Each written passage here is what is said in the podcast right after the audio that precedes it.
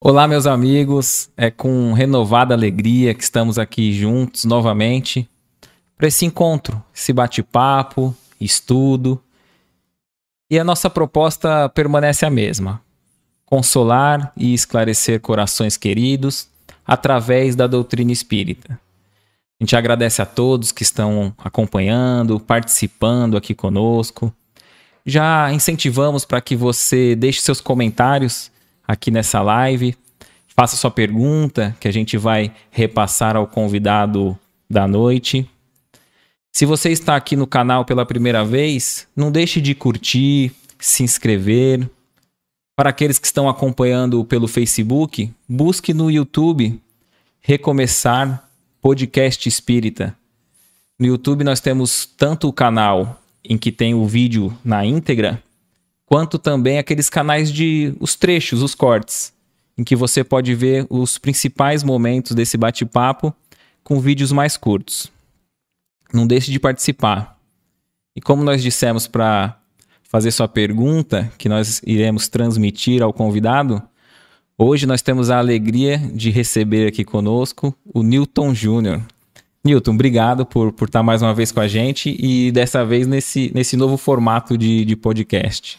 Eu é que agradeço a oportunidade, é sempre uma alegria muito grande participar do Recomeçar, porque eu torço por vocês há muito tempo. O teu trabalho é maravilhoso, então fico muito feliz pelo convite. Legal, a gente que, que agradece. Como é uma prática do espírita, né, antes da gente iniciar, a gente pede sempre que o, o convidado faça uma prece de abertura, se você puder. Sim, é uma alegria. Agradecendo ao Mestre Jesus por essa oportunidade e pedindo aos nossos amigos espirituais que possam de alguma forma nos auxiliar para que possamos contribuir no crescimento da doutrina, que é hoje, onde todos estão aqui presentes, possamos fazer com que os nossos amigos espirituais, que também estão em seus lares, possam abençoar, emanando uma energia de muita, muita paz, muita harmonia e principalmente muita saúde. Que hoje seja feita a vontade do Mestre. Amém. Ô Nilton, eu te, te conheci no, no mês espírita, acho que foi de 2019, 2019. No, no, no, que você fez no Irmã Cristina. Isso. Mas antes da gente chegar nesse, nesse ponto, nesse momento, eu queria saber mais assim de você, o teu primeiro contato com a doutrina, como que, como que foi, como que aconteceu. Na realidade, é, quando eu estava recém-casado, a minha esposa, ela frequentava um centro espírita em Santo, chamado Jesus e a Caridade. E ela frequentava lá na, nos estudos. Eu, recém-casado, o que, que eu fazia? Eu não tinha ainda nenhum contato com a doutrina, porque apesar que minha e não mãe... tinha nem religião? Não, não tinha. É, a religião é aquela religião de... Né, de tipo assim, vai na igreja com a mãe de vez em quando. Depois, católica. Católica, é.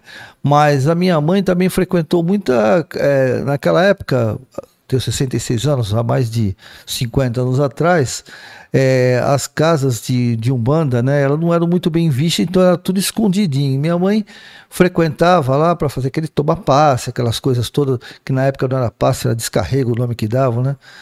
E eu ia com ela como garoto, achava interessante aquilo, mas nunca tive qualquer vínculo com isso, né? Mas sempre fica aquela sementinha, né? Curiosidade e tal. E toquei minha vida normal. Aí me, quando me casei, minha esposa frequentava a casa, aí eu não entrava. Eu parava na porta ali, né?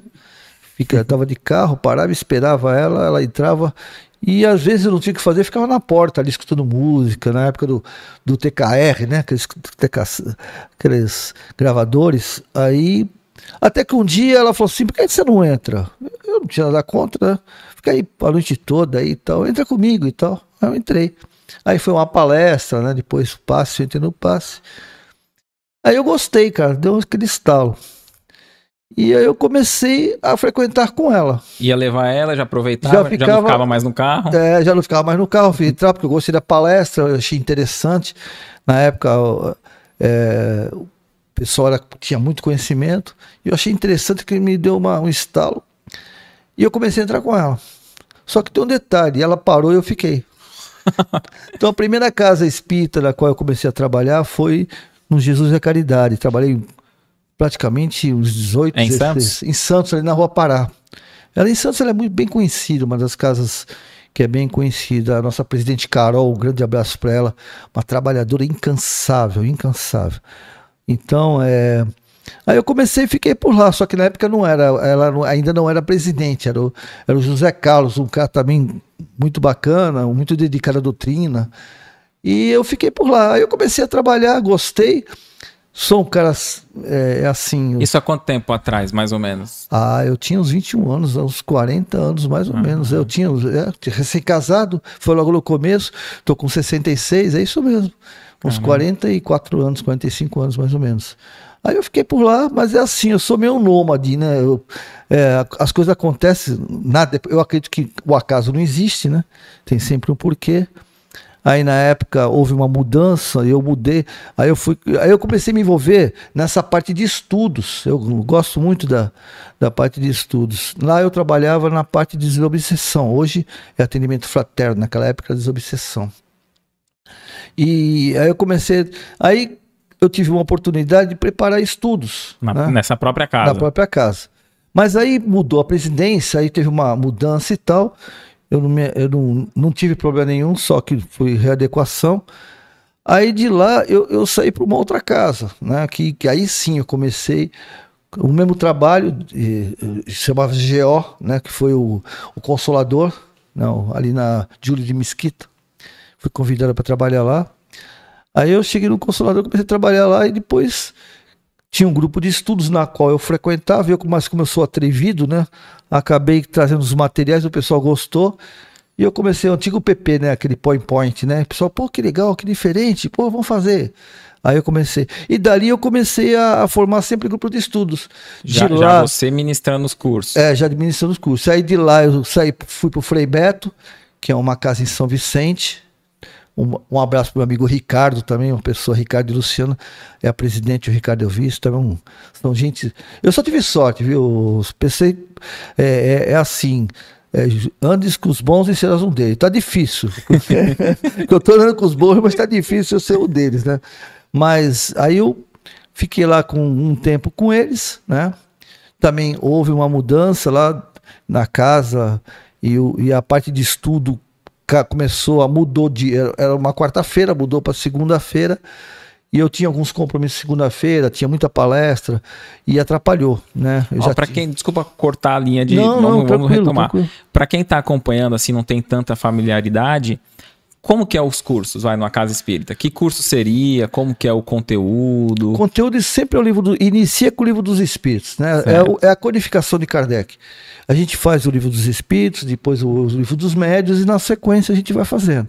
É que o livro dos espíritos são 1019 perguntas, então é tempo pra caramba, né? Não dá pra fazer em um não ano. Não dá ano, não dá um ano. E as pessoas vão fazendo. E tem 1019 perguntas, mas tem as, tem as B ainda, né? Não, é, é isso, já dá mais de 1019, falou bem. E, e além das, da, da, das, tem as, tem as, a gente das perguntas e tem as dúvidas, né? Então, às vezes, numa, num, num estudo que é de uma hora, acaba não avançando não nem avançando, é, exatamente. Fica em uma só, né? Porque fica naquele. E algumas. E você sabe que livro dos espíritos é picante, né? Tem algumas é. perguntas, né? Que as respostas, a pessoa. Às vezes você tem que entrar em detalhes, né? Picantes assim, no sentido de. E a pessoa, como assim? Existe isso é. e tal. Que nem agora nós estamos na, na no CEA de José na, atualmente, né? E, e, nós estamos na parte eh, das perguntas que vai até 680, que é sobre os animais, a nossa ligação e tal. Isso aí estimulou a galera, porque falou em animal, o pessoal tá é. todo mundo. Né?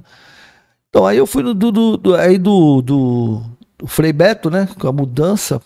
Eu ainda cheguei a frequentar, faço às vezes palestra lá, que ele, o Ricardo me convida. Aí eu, por incrível que pareça, né? É, uma casa de Umbanda, é um rapaz, esqueci o nome dele agora, Marcelo, Marcelo. Ele queria, dentro da linguagem deles, fazer Umbanda branca, né? Linguagem eu respeito, né? Eu respeito todas as filosofias, porque na realidade ninguém tem a verdade, né? Estamos todos em busca, né? Não é verdade? Aí ele buscou dentro da, das casas espíritas quem poderia né, fazer, o pessoal não gostou muito que tem fazer uma fazer uma um curso, uma aula. Isso sobre a doutrina dos espíritos, né? e, e criaram uma quarta-feira a Umbanda Branca. Mas o pessoal é um pouco arredio nisso, né? Alguns, alguns dirigentes são arredio com essa. Eu já sou, que eu falo, eu brinco que eu sou o cachorro que caiu de mudança. Abriu a porta, eu tô entrando, sou atrevido, né? Então, aí ela, ele perguntou, eu tava, eu tinha, eu tava no, no, no Consolador, né? A Miriam, que era presidente na época, e ela falou assim: Eu conheço um cara que acho que. Porque tá, o rapaz tá chateado, pô, eu queria montar, mas caramba, ninguém Não tava quer. conseguindo. Tô conseguindo, poxa, queria tanto, era o nosso projeto. Aí ela falou assim: Eu conheço um cara que vai aceitar, pode. Me passou meus. Aí ele ficou todo sem jeito. Ah, sabe o que, que é? Acho que levou uns 10 minutos para me explicar. Falei: Tudo bem. É mesmo? Você aceita? Tudo bem. Aí eu fui dentro da, da foi um desafio pra gente, porque eu gosto assim de desafios. Né? Eu gosto de- é importante pra gente aprender, né? Quando uma pessoa se fecha, é que nem costumo dizer, o pessoal costuma. Aliás, Einstein nos fala, né? Que nossa mente tem que ser um paraquedas. Você recebe um monte de coisa e seleciona o que serve e o que não serve, né? E com isso você tem um aprendizado. Aí eu fui lá, eles têm todo né, um, um ritual e tal. Eu Mas, respeitei. mas era era era para era para instalar, vamos dizer assim, é um curso? É, pa- eu fiz um curso lá. É, eu, eu, eu, eu reuni todos os médios, era uma exigência dele, né? Mas aí foi todo o critério deles. Eu simplesmente só levei os Entendi. ensinamentos dos espíritos, né? Então teve o ritual que É, tem, é, que acompanhou tudo. Tudo. Mas só que no, no dia, aquela quarta-feira que eu, é, que eu fazia, ministrava o estudo, ele falava assim: o que, que você quer? Eu falei assim: ah, eu só quero um cadeira pessoal sentar um- e uma, uma tela e um projetor, só mais isso. Não tem mais nada? Não, porque eles têm todo o ritual. Eu falei: não, só isso. Então eles. eles E você já tinham- tinha conhecimento, né, do, do ritual da, da, da, da- da- Umbanda? da- muito pouco. Ah, muito tá. pouco. Eu tinha. algum- Você era muito pequeno, né? É, quando você quando você tava quando você ia com a sua mãe, né? Não, não, é assim, da Umbanda, na época, não, eu não tive conhecimento nenhum de Umbanda Ah. na época da- daí foi, eu tinha oito anos de idade.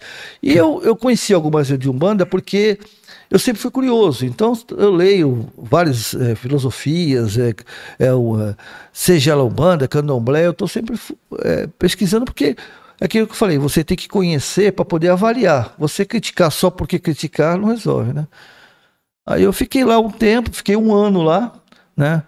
É, é assim, sempre respeitando. No dia que eu dava, eles é, não liberavam o pessoal, não precisava vestir branco, não precisava nada. O cara era gente boa pra caramba. Ele tinha um pezinho já ali, que a gente batia um papo e via que ele tinha um certo conhecimento, né?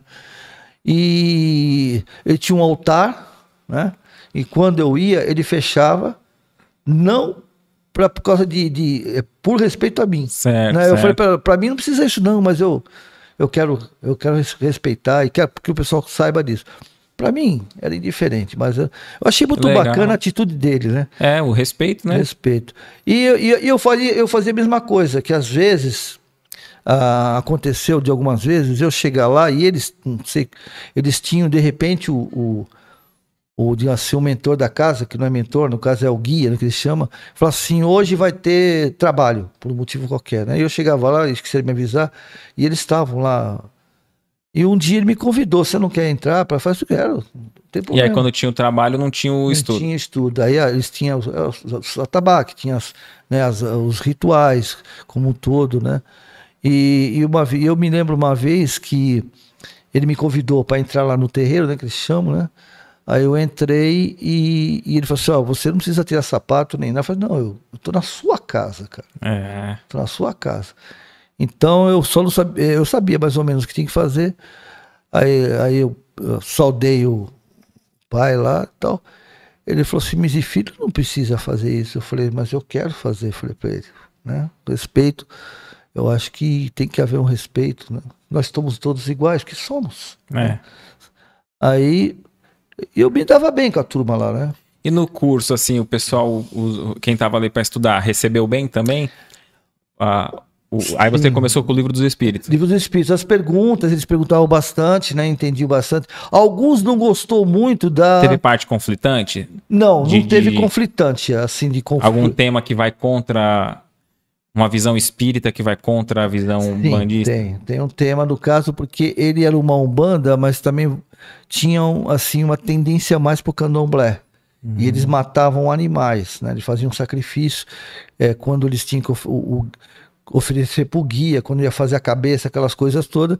Eu nunca dei qualquer tipo de opinião assim.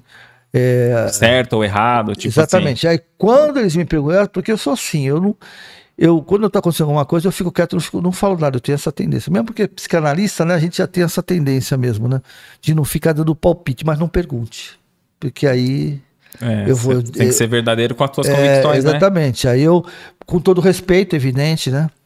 E uma vez ele me perguntou o que, que eu achava. Não o pessoal, o pessoal nunca comentou nada. Aí eu falei para ele, olha, expliquei, né? Você, você nós temos um, um, processo evolutivo em que nós já fomos animais. Não é que a gente já foi cachorro, gato, porque a fase em que nós éramos animais era uma outra época, talvez até um outro mundo, né? Porque na realidade é um reino em que nós vivemos, né? O mineral, até o pessoal brinca, é, quando a gente está fazendo isso, brinca, como assim? Já foi uma pedra? Não não é a pedra em si, né? A gente foi, o, no caso, o mineral, é, o componente, por exemplo, o carbono é o mineral, o ferro é o mineral, né? Então, nós fomos um átomo, uma molécula, né? Que é um átomo que se forma molécula e cria um mineral. Então, a gente é, é o princípio inteligente que, através da lei da atração, se une para formar os vários reinos, né? E, e quando eu expliquei para ele, eu falei assim: olha, você, nós, evidente, né, até eu recebi uma resposta dele que eu falei: você tem razão. Que ele falou assim: é, tudo bem, a gente mata para alimentar fluidicamente os, os, assim, os guias das matas, assim por diante. Mas a gente também mata para comer. Qual é a diferença? Eu falei assim: olha, eu reconheço que a diferença não é nenhuma, né? Você matar, que eles não matam por crueldade, eles matam por crença, uhum. né? E a gente às vezes mata por crueldade, né? Porque se você vê o matador, até tem um André Luiz, não sei se você sabe, né? Quando teve com o Alexandre no Matadouro, ele ficou chocado com o que ele viu, né? Porque no Matador, vai fugir muito do tema, mas. Não, pode, pode é, falar, fica à vontade. É, é interessante essa é, passagem. Porque o Matadouro é mais ou menos assim.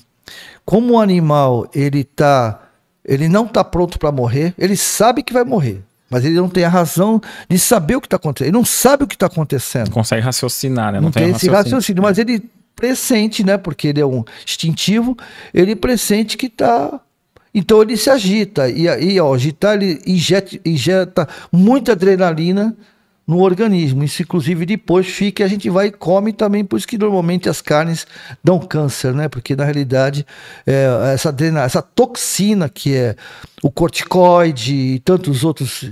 Eles ficam no organismo impregnado, além do, do fluido né, da, que está na, na parte muscular, e depois a gente, além dos é, antibióticos, né, que os animais são, tem vários, o, o vermicida, né, o fungicida, que são medicamentos que a gente, a gente ingere uhum. quando come, né.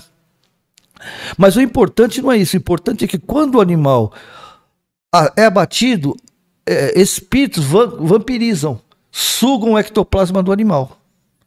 Entendeu? Então, se você, quem é, quem é sensitivo e consegue de alguma maneira ver, vai, vai ficar horrorizado. Porque então, o espírito ali de alguém que já estava encarnado, desencarnou, está em espírito. Sim. E aí quer sugar aquela, aquele, Ele, aquela tô, energia. Inclusive, uh, inclusive, espíritos vampirizadores que são de falanges, que utilizam ele como uma espécie de é, é, armazenar essa, esse, esse ectoplasma, né? como dínamos Digamos, porque você sabe que o ectoplasma é a moeda de troca da espiritualidade, porque uhum. todas as colônias espirituais, tudo isso é feito através do ectoplasma, né? São um plasma, é um plasma fluídico, não o nosso ectoplasma, mas é um plasma fluido, é um plasma que é manipulado para que tudo se forme. As estruturas, você sabe, é, isso foi muito utilizado na época de Peixotinho e de Chico Xavier, né? Que é, que ele na realidade o que eles faziam, eles utilizavam o ectoplasma do médio Peixotinho foi um dos maiores médios de ectoplasmia. Tem um livro, inclusive, dele com o Chico, é, fazendo. Com fotos, inclusive. Com fotos, né? inclusive. E, inclusive, um desses espíritos, a vestimenta dele foi cortada e levada para o Rio de Janeiro, para poder analisar ah, o é? material. Né? Até hoje ainda tem esse material lá. E encontraram algodão, é, um, vários materiais orgânicos, ferro, porque como esse ectoplasma vem do. Porque só nós, né? Os, os vivos, porque o ectoplasma também é tirado da, da, da natureza, também, né? Não é só do, do homem. Então, só os seres vivos conseguem exercer essa, essa ectoplasmia. Então, os espíritos utilizam aqueles médios de efeito físico que têm essa capacidade para poder remover esse material para se apresentar. Hoje não existe mais isso. Porque foi uma época em que era necessário que nós conhecemos. Hoje não, não dificilmente é tem, tem difícil. reuniões assim é. de, de efeito físico. Porque antigamente nós tínhamos que ver para crer. Hoje nós temos que crer para ver. Né? A maioria dos médiums hoje são tudo sensitivo, intuitivo, inspirados, tem muito poucos médios de efeitos físicos. Que, que aí, no caso, a, a, proposta da doutrina é que só pela, já pela lógica e pela razão Sim. já se crê, não precisa... É, porque na realidade a doutrina, o, qual, é, qual é o tripé da, da doutrina? É ciência, filosofia, o cunho religioso que hoje já se mudou, é ciência, é, filosofia, né? uma ciência filosófica com cunho moral. Né? Porque hoje a moral é o princípio de tudo. Uhum. Né? É o princípio de tudo. O homem hoje, ele, através da ciência, ele conhece e depois ele vai buscar a moral. Porque é assim que funciona. Né? Primeiro eu tenho que conhecer, para depois, através da minha razão, valorizar. Né? Igual no teu caso. Primeiro você teve que que entrar junto com a sua esposa é, lá. Exatamente. ela foi o meu, é, ela foi o meu caminho. Se né? você tivesse continuado no carro ali dentro. É. Não, simplesmente é, eu ficaria ali, sei lá, o que a gente podia. Talvez eu não teria. Naquele momento, eu tomei essa decisão. Né, é. de, de, acompanhar ela. Mas por que, que eu não tinha nenhuma restrição? Eu só não ia porque uma jovem, né, 21 anos de idade. Hoje, um homem de, hoje 21 anos de idade, já é um homem, né? Mas naquela uhum. época, 60 anos atrás, a gente era muito jovem, muito imaturo, né? Nós éramos muito imaturos. E eu não, não tinha nada contra, mas também, para mim. Aí quando ela me convidou, eu falei, ah, tudo bem, vamos embora. Também estava no carro por estar. 21 anos de idade, curtia música. Naquela época, quem é da minha, da minha época, The Purple, The Who, Grand Funk, Black Sabbath, né? Aqueles anos 70, né? E então, eu não tinha nada contra, né? Mas faltava um empurrãozinho. Tanto, e, e, e, tanto é que nada é por acaso, ela entrou, acho que não passou um mês, ela mudou, foi, é, começou a aí eu levei ela também, ela começou a frequentar um centro chamado é, Estrela d'Alva, que era um banda, era esse era um banda mesmo, né? E ela frequentava lá, mas assim, não trabalhar, né? Frequentava hum. para tomar passe, aquelas coisas que o pessoal fazia, né? Fazer limpeza, consulta, aquelas coisas. Então, eu ia eu trabalhava, acho que era segunda-feira, me parece, segunda e sexta eu trabalhava no. É, sexta-feira era desobsessão e segunda-feira era estudos, né? E, e, lá eu ainda eu não dava estudos, eu só aprendia, né? E, e, e na terça e quinta-feira eu levava ela lá no centro. Terça era consulta, quinta-feira era passe, roda. Inclusive eu cheguei a, a. Porque como ela fazia, falou, pô, bem, vai lá, não sei o quê, quando faz aquela aquela estrela de Davi, né? Que eles botam pólvora e tal, e você fica no meio, acende, faz, tuf, que diz que é para fazer limpeza. Ah, é. Inclusive, isso tem uma, isso tem uma explicação. Né? O pessoal acha assim, ah, batuca, o cara fica batucando quase uma hora. Isso tem... o, o próprio André Luiz nos fala sobre isso, né? Em, é, em Evoluções dos Mundos e, e, e é, o que, que, que, diz? Que é o seguinte, que quando os espíritos fazem o atabaque, o som ele desintegra, pulveriza, pulveriza as egrégoras, energias hum. negativas, forma os pensamentos negativos. Ele, nesse momento eles estão desintoxicando o ambiente para que as, aqueles espíritos possam chegar. Então nada é por acaso não de, de daquilo, aquilo não é alguém inventou e aconteceu os pontos que eles chamam, né, que é o ponto de música, os pontos dos cantos, tudo isso tem uma, uma finalidade. Tem um fundamento. Tem um fundamento. E aí eu caí no, no para encerrar, eu caí no Sérgio José, né? O José Ferro, meu grande amigo, o nosso trio calafrio, como a gente brinca, né? Eu, José Ferro e Beni Coquito, nós estamos lá, né, eu, todas as terças-feiras, na, isso até para o pessoal encontrar mais do, do, do, trabalho que vocês fazem lá, como, como que tem desenvolvido lá? Então, nós temos a segunda-feira, é o, o palestra, é, começa tudo às 8, às 8 horas, palestra e depois o passe hoje coletivo, não tem individual, ainda estamos uhum. nesse processo pandêmico, né? E na, nas terças-feiras nós temos um trabalho interno, né? Que, que, é a gente faz o atendimento psicológico, no caso eu, eu faço a parte psicológica, o José Ferro ele já é a parte espiritual, né? Ele está há muitos anos. Quem conhece o Sérgio José é, lembra da Dona Lola, famosíssima em Santos, a mãe do, do José, e ele está continuando o legado dela de forma maravilhosa. E a gente também tem uma, uma gravação. Aí na quinta-feira nós temos a nossa live, né, onde temos um convidado toda quinta-feira, um convidado ou do Departamento da Família ou do Departamento de Artes, né? Departamento de Artes que é coordenado pelo nosso querido Beni Coquito, famosíssimo Beni Coquito. Todos conhecemos, pessoa simpática, também um grande trabalhador. E o Departamento da Família, na qual eu coordeno, né? O Departamento da Família. E a gente convida. Já tivemos Alberto Almeida, Geraldo Lemos, Legal. tivemos o, o Paulo César Fracoso e, e alguns outros, né? E, e na sexta-feira nós temos o NED, que é o nosso grupo de estudo, é, Núcleo o... de Estudo da Doutrina dos Espíritos. Tá, né? e, na, e na, na, quinta, e o de sexta é, é, é só online ou também é. Tem, agora está presencial. Era só online, mas ah. a partir do mês passado nós começamos presencial também. Legal. Então nós estamos fazendo presencial e estamos fazendo online. Convidamos vocês, né, que participarem. O pessoal porque... conhecer no YouTube para pesquisar lá como que é o cara. Seara é, de. Seara de José. Seara de José. Seara de José. É, ou Ceará News também, né? Só ele tem vários canais. E também tem o meu Newton Júlio Psicanalista 7. Entendeu? E tem o Beni Coquito também, eventos. Então, é, só, você pode ir. Nós tá aberto, galera. Quem quiser participar do grupo, tá aberto. Legal. que bacana. Antes da gente entrar no, no, no, até no tema central, você falou sobre essa questão de, de não estar tá, é, presencialmente por conta da, da pandemia, né? O pessoal é uma pergunta recorrente, o pessoal sempre pergunta sobre essa questão da, da pandemia na visão espírita, né? Quem são esses espíritos que estão desencarnando pela, pela Covid? Até tem bastante gente apreensiva por mais uma onda, né? Que está aumentando na Europa o número e, e, e, tem essa apreensão de aumentar novamente no, no Brasil também.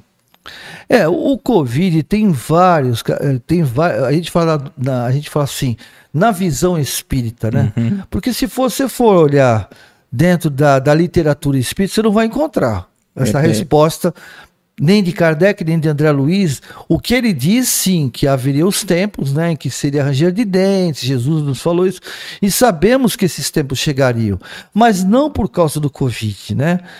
Chegariam porque tem que haver a desintoxicação da humanidade, né? Então, se você avaliar dentro da, da, da própria Bíblia, né? da, no, no, processo da Gênesis, que fala também sobre isso, acho que capítulo 18, se eu não me engano, e, o próprio Kardec, ele fala na, no Obras Póstumas. Sobre também, pandemias. Sobre, a, sobre esse processo, não. Né? A pandemia, ela está, digamos assim, mascarada, né?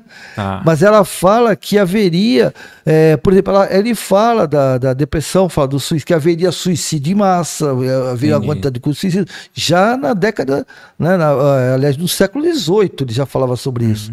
Então, o que, que é, na realidade, é, o, o, coronavírus ou as pandemias. Nós temos pandemia desde a época da, da, da Grécia. A própria Grécia teve uma pandemia, o século X também teve pandemia, e, e que levava quase metade da população. Né? Então, o que, que você vê a, peste, a, a gripe espanhola, né? a, a própria peste bubônica, né? Quantas pessoas morreram? Então, as pandemias estão na história desde da, da, da época do que eu falei da Grécia. Ela vem ao longo do tempo esse problema. O que está acontecendo conosco é que nós ainda não acordamos.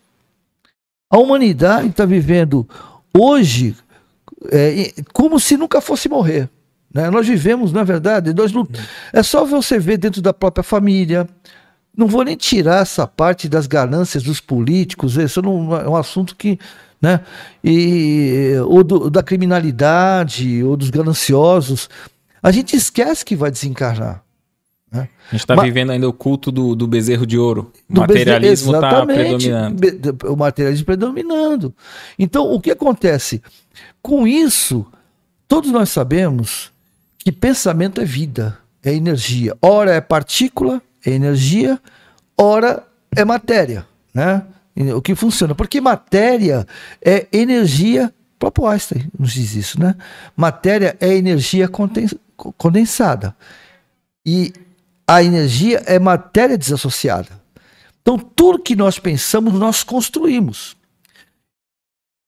Vou fazer uma, uma, uma, um, dar um exemplo aqui sem apologia.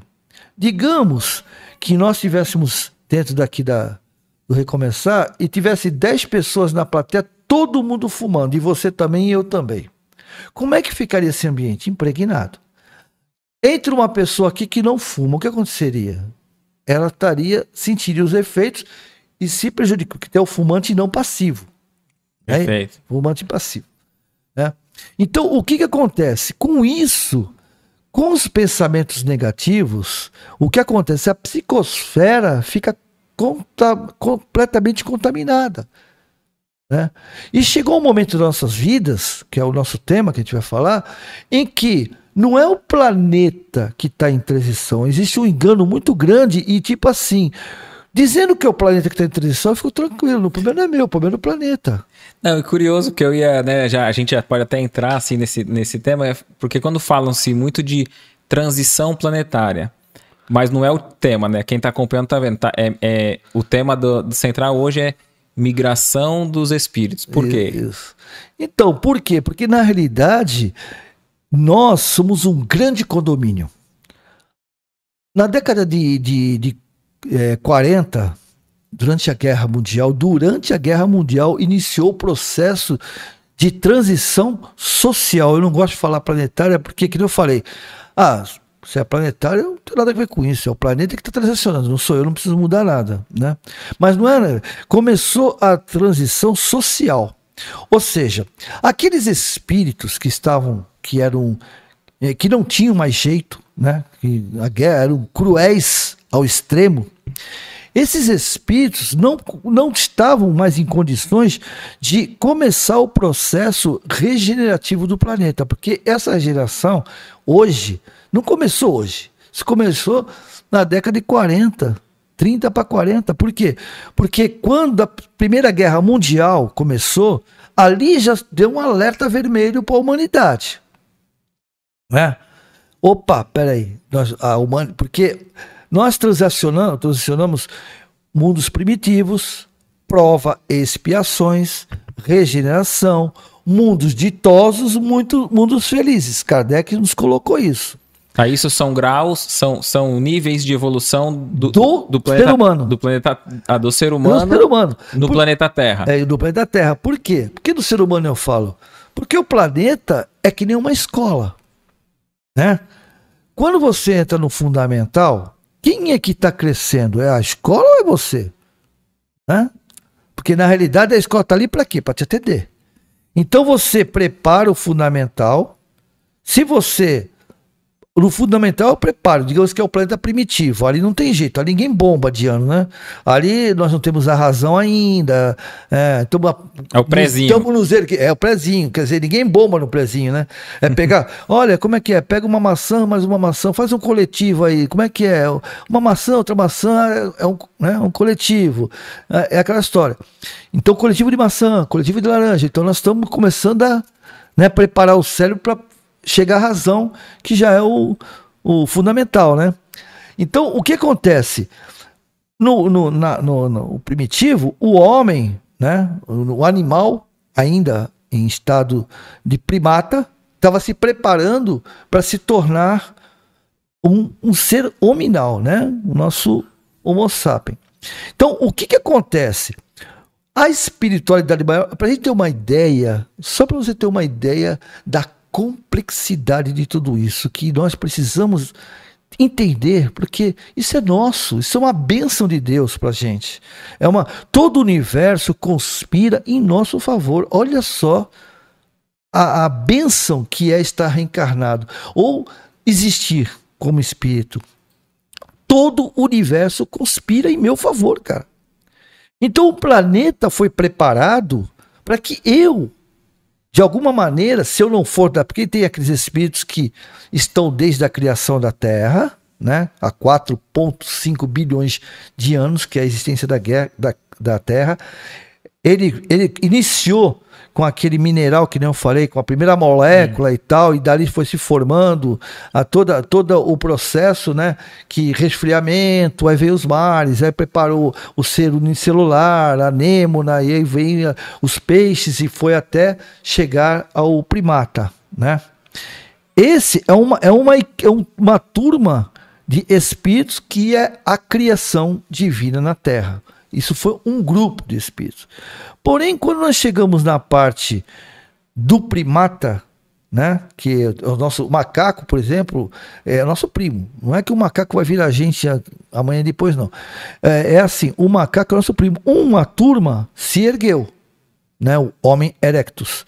A outra continuou de quatro, que são os macacos de hoje, né? Então, eles têm 90, 93% dos nossos genes, né? Só que não desenvolveu, não desenvolveu, perdão, não desenvolveu a razão. Por que que desenvolveu a razão? Por quê? Porque quando esses espíritos selecionados, os primatas, olha, esse sim, que nem eu costumo brincar, o tomatinho, a, tomatinho da Et, esse sim, esse não, esse sim, esse não está preparado para receber a razão. Esse já está com o cérebro formado, está preparado. Então, tá, então vamos pegar eles e trazer para os laboratórios da espiritualidade para nós prepararmos o cérebro dele. Perfeito. E você citou antes, você tinha citado o livro Evolução em Dois Mundos e o André fala muito isso, né, o André Luiz?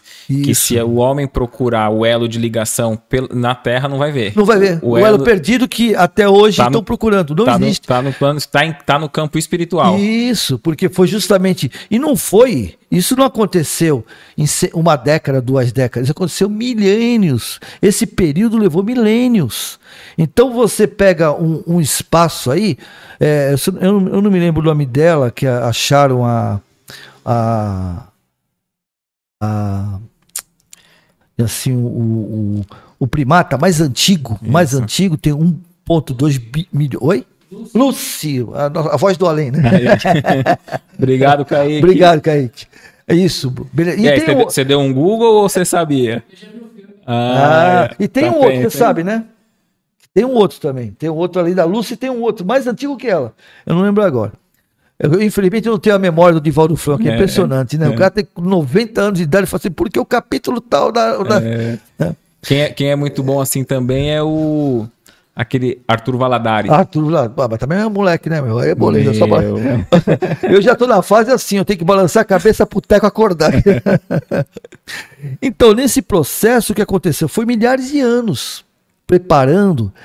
Enquanto, por isso que eu digo é, sobre a transição como um todo, né? Nós somos um, como, como eu estava falando, um verdadeiro condomínio. Perfeito. Quando é, é, existiu esse processo de, na, na, Segunda Guerra Mundial, né? O teve que início ali. Teve início ali. Por quê? Porque como estávamos nos preparando para entrar no processo regenerativo agora, né? Esses espíritos que estavam ali iam ter uma chance, como está acontecendo hoje.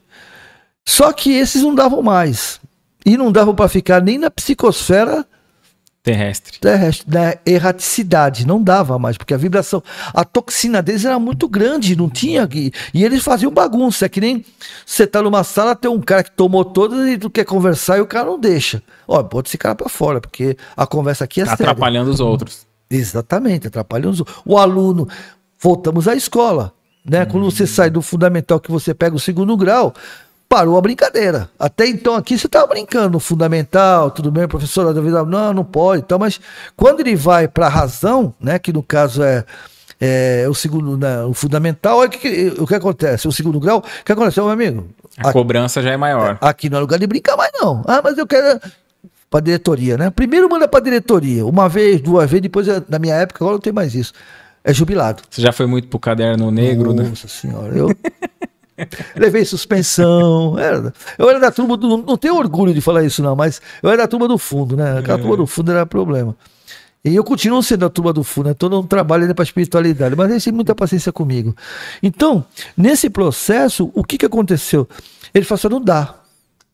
Eles foram para a Lua, porque hoje a Lua, eu não gosto de falar prisão, eu não aqui da prisão, é, um, é um local de, de, de contenção, de, é, de reabilitação. Tento reabilitar. Né? Não dá, certo. então até logo, prazer em conhecê-lo foi. Né? Então, na Lua, hoje já tem o Plutão, né? Plutão, que é o famoso planeta do Hitler, que todo mundo já escutou essa história de Chico Xavier, que Hitler está em Plutão, é, vai ficar mil anos em coma, né, na solitária, mas na realidade está tá dormindo, está em coma, e que Gandhi se propôs que a hora que ele acordasse, ele gostaria de estar presente para poder ajudar e assim por diante. Todo mundo já ouviu essa história, né? E, é, e, e, e tem fundamento. Tem fundamento. O próprio Chico Xavier fala sobre isso, já é uma coisa. É... Porque sempre quando é nomes famosos, a gente fica. É... Tem que ter um pé atrás, né? Assim, é... de... Não, e, só que tem um detalhe que a gente, a, a, gente olha, eu costumo brincar que a gente mede a espiritualidade com a nossa régua, uhum. né? Porque assim, ele não tá lá para ser punido a gente pune, bota o cara na solitária, né? Para afastar da sociedade, né? Assim, ele não tá lá para isso. É, é, curioso até tem um caso de Judas, né? Que o, o, o, irmão X, né? Humberto de Campos, encontra Judas Sim, e ele e... diz: pô, eu, eu já fui perdoado, já reencarnei como Joana Dark. E continua uma paulada. E eu ainda, né, então assim, é. eu tô triste não por mim, que eu já me redimi. É. A, a, a, o pessoal na Terra não, ainda não me perdoou. E eu Mas... já fui perdoado por por Cristo me é, regenerei, sabe, né? É, mas eu vou, eu vou falar agora, puxar um pouquinho o lado para minha sardinha. Você sabe por que a gente faz isso? É uma forma de autoculpa. Nós ainda estamos é, com aquele sentimento que Jesus morreu por nós. Isso é uma coisa ancestral, né? Que quem trouxe na realidade não foi Jesus, foi a igreja, os devido a seus valores, não estou criticando nem nada, mas suas intenções dos homens da época, né? Então, é, é, tipo assim, Jesus morreu por nós, você paga o teu dízimo aí, até logo para reconhecer, não precisa ficar preocupado, né? Uhum. Ele já levou meus, os teus pecados. Que utilizaram muito nos, ri, nos seus reis. E, né? Isso é ruim porque bloqueia a, a construção do indivíduo, né? Isso. Ele acha que, ah, então já, já, já não é, tem o que fazer. Não tem, não tem que Só fazer. deixar o tempo passar mas só que tem um detalhe, tem uma coisa que todos nós temos, porque nós estamos vivendo hoje numa sociedade deprimida, ansiosa, estressada, né? em pânico, porque existe em todos nós um chamado uma coisa sentimentos contrapostos. O que eu faço não é o que eu deveria fazer. Hoje, a depressão é, tem um monte de resposta. Né? Todo mundo fala depressão é isso, depressão é aquilo, depressão é aquilo outro. É assim que funciona. Você vai no psiquiatra, acha assim. Você vai no psicólogo, até no espírita, vai ser assim, assim, assado. Né? Mas a depressão, todo, não só a depressão, mas como todos os traumas emocionais, tirando aqueles que são de infância e tal, esses, mas os naturais que você fala, cara, eu não sei, minha vida é maravilhosa, eu tenho tudo, tenho todo o dinheiro do mundo que a gente tem é. visto aí. Não teria necessidade de estar triste, por que tô triste? Tudo que eu busco, é, tudo eu que eu busco, achando que é felicidade, né? Que dinheiro traz felicidade, segundo algumas pessoas, né? Então, o que acontece? Tudo aquilo que me traz felicidade e o outro tem, ele tá. Como assim? Ele tá depressivo? Tá tomando remédio, né? A gente vê várias pessoas desse jeito, o Fábio de Mello, o próprio Marcelo, o Paulo de Marcelo, né? O, o, o o próprio Roberto Carlos, né? Ele tem aquele se, toque, toque é uma consequência, né? De, de, de, uma, de, um distúrbio emocional e assim por diante. Por quê? Porque tem, é, é muito. E dá para tratar. Sim, dá para tratar, desde que ele queira. Porque às vezes você quer ajuda, mas não quer ser ajudado. Uhum. Às vezes nós queremos ajuda, mas não queremos ser ajudados. A ajuda é só da boca para fora. A gente, a gente tem os nossos problemas de estimação. Isso. Por quê? Porque é tipo assim, ó. Você, eu quero que você me ajude a resolver o meu problema. Mas, Mas eu não esforço. quero, não, eu não quero mudar. Ah, Eu quero continuar fazendo o que eu faço, que é o que está me, me lesionando o meu projeto reencarnatório, que tudo é em função do projeto reencarnatório, porque você acreditar ou não acreditar. É assim, ó, o cara que não acredita em reencarnação, ele vai morrer? Vai, não vai? E vai reencarnar. E vai reencarnar Ok. querendo ou não querendo. Concorda com isso? Ah, mas como que prova isso, meu? É, é- é virar, é virar tampar o sol com a peneira, como diz outro, porque tá muito claro. Antigamente tudo bem, mas hoje tá muito Cada claro. vez mais Tá provando, né? Não é isso? O próprio Chico já nos falou, numa, acho que foi no Pinga Fogo, que haverá o tempo em que a gente falar com os nossos mortos através de uma televisão. Como é, o próprio André Luiz vinha, olhava a terra, né? Ele Uhum. conseguia, alguns, a esposa ele não conseguiu ver porque não podia, mas algum, alguns, eh, né? Aquela lembra do que está no monitor e tal, eles estavam, eles conseguiram. Patrícia também fala sobre isso. A Patrícia do- da série do Violetas na Janela. Sim, sim, fala Ela sobre fala isso. também Eu- que é, ela, eu ti- vi- ela tem, acho que ela tinha um período, Isso. uma hora por dia que ela Isso. podia acompanhar através de uma tela os seus familiares à distância. Isso, isso foi, ela foi na década de 90. Exatamente. Então não tava nem essa tecnologia que nós Que temos tal- hoje. né? exatamente. Ah, o, de- o André Luiz é de 30. É. né? Então, o que que acontece? É, mas por que que nós não estamos fazendo isso? Com a tecnologia? Você acha que porque é por causa da tecnologia? Não. Por causa nossa. Nós não estamos em condições ainda de fazer isso. Nós não estamos preparados para fazer isso. Um filho Moralmente. nosso... Hã? Moralmente. Moralmente. Moralmente, nós, moralmente, emocionalmente. Pô, nós hoje, para você ter uma ideia, hoje praticamente 8%, quase, se não é 10% da população mundial está doente, está depressiva. 8% é muita gente, cara. O Brasil é o segundo, é o primeiro da América Latina em, em, em, em transtorno de ansiedade e o segundo do mundo, cara. Você tá entendendo? Então, por quê? Porque o Brasil realmente é o celeiro da humanidade, o celeiro espiritual. E nós temos que nos preparar, porque se nós vamos ser o celeiro é, da, da espiritual da sociedade, meu, nós temos que, tá, ter, que ter um mínimo de condições de receber aqueles que vão vir. Nilton, e para quem tá acompanhando e, tá, e se sente assim, pô, eu tô depressiva, eu tô depressivo, é, o que falar? Que palavra de consolo, que mensagem o Espiritismo traz para essa pessoa? Primeiro, primeiro, que a pessoa mais importante do universo, não é nem da Terra, do universo é ela. A pessoa mais importante do universo para mim sou eu. Não vou falar de Deus, ah, mas de Deus, não, isso é outro assunto. Jesus já falava, né? Amai o teu Deus sobre todas as coisas. E o teu próximo como a ti mesmo. Olha o que ele fala, é que a gente não pegou. Não para nem para analisar, né? né? Não pegou. Por que Deus sobre todas as coisas? Porque o que é Deus? Deus não é tudo. Deus sou eu, Deus é você, Deus é o inseto, Deus é as baratas que a mulherada não gosta, né? Deus é as moléculas, Deus é a anêmona, Deus é o vírus da Covid, né? Por quê? Porque ele é o todo. Não dá para separar, né? Ele é o todo, é, é tudo. Então eu tenho que respeitar e amar tudo. Simples assim. É lógico que dentro da minha infantilidade, algumas coisas não dá ainda, né? Que nem nós estamos falando da carne, né? Do, Que matar o para o ritual e matar para comer. Teoricamente não deveríamos. Tanto não deveríamos que os mundos Não deveríamos nenhum dos dois, né? dos dois, exatamente. E, eu- ou seja, no mundo, né, no mundo já ditoso, né, o Não mundo já regenerado já não tem mais isso. Já não existe. O, o, ou seja, é, o regenerado ainda não, né? Porque o regenerado ele prevalece o bem, mas o mal. Não esse mal que nós estamos vivendo hoje, é porque o mal também não existe. Eu falo Então, mesmo, mesmo a gente chegando num, num mundo de regeneração, saindo de provas e expiações, é, o mundo ainda não vai ser não, um mundo ditoso. Vai ter Não. dificuldades. isso. E Porque não na- tem uma data certa não, para. Não, não tem data. Isso de, de Chico falou 2057, né? Isso aí é uma probabilidade. É, uma- é- é mais ou menos assim. Vou dar um exemplo.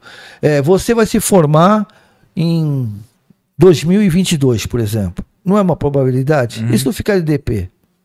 Você vai se formar o quê? Quando você resolver as suas DP.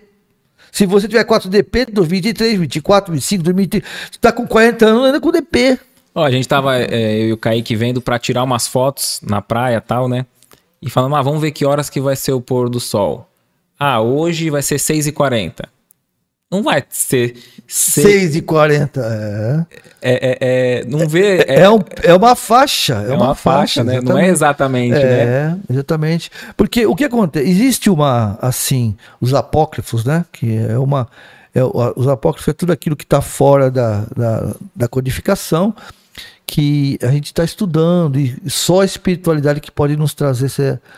De que quando Jesus.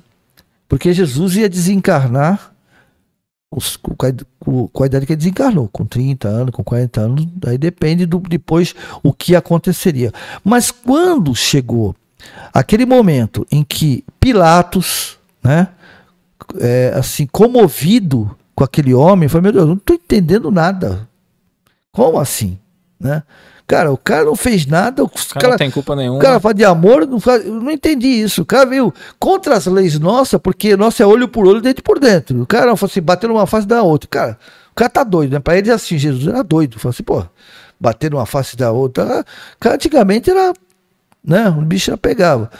De repente, você fala assim, ele, Barrabás ou Jesus pegou um criminoso, que ele não era revolucionário. Ele era um criminoso, né? Já tinha e Roma queria que ele morresse, né? Mas não podia matar. Então, o que aconteceu? Falou assim: Barrabás ou Jesus? Nós escolhemos Barrabás. Nós, todos nós, os que estavam aqui, o que está na espiritualidade, porque aqui na espiritualidade a gente está conectado.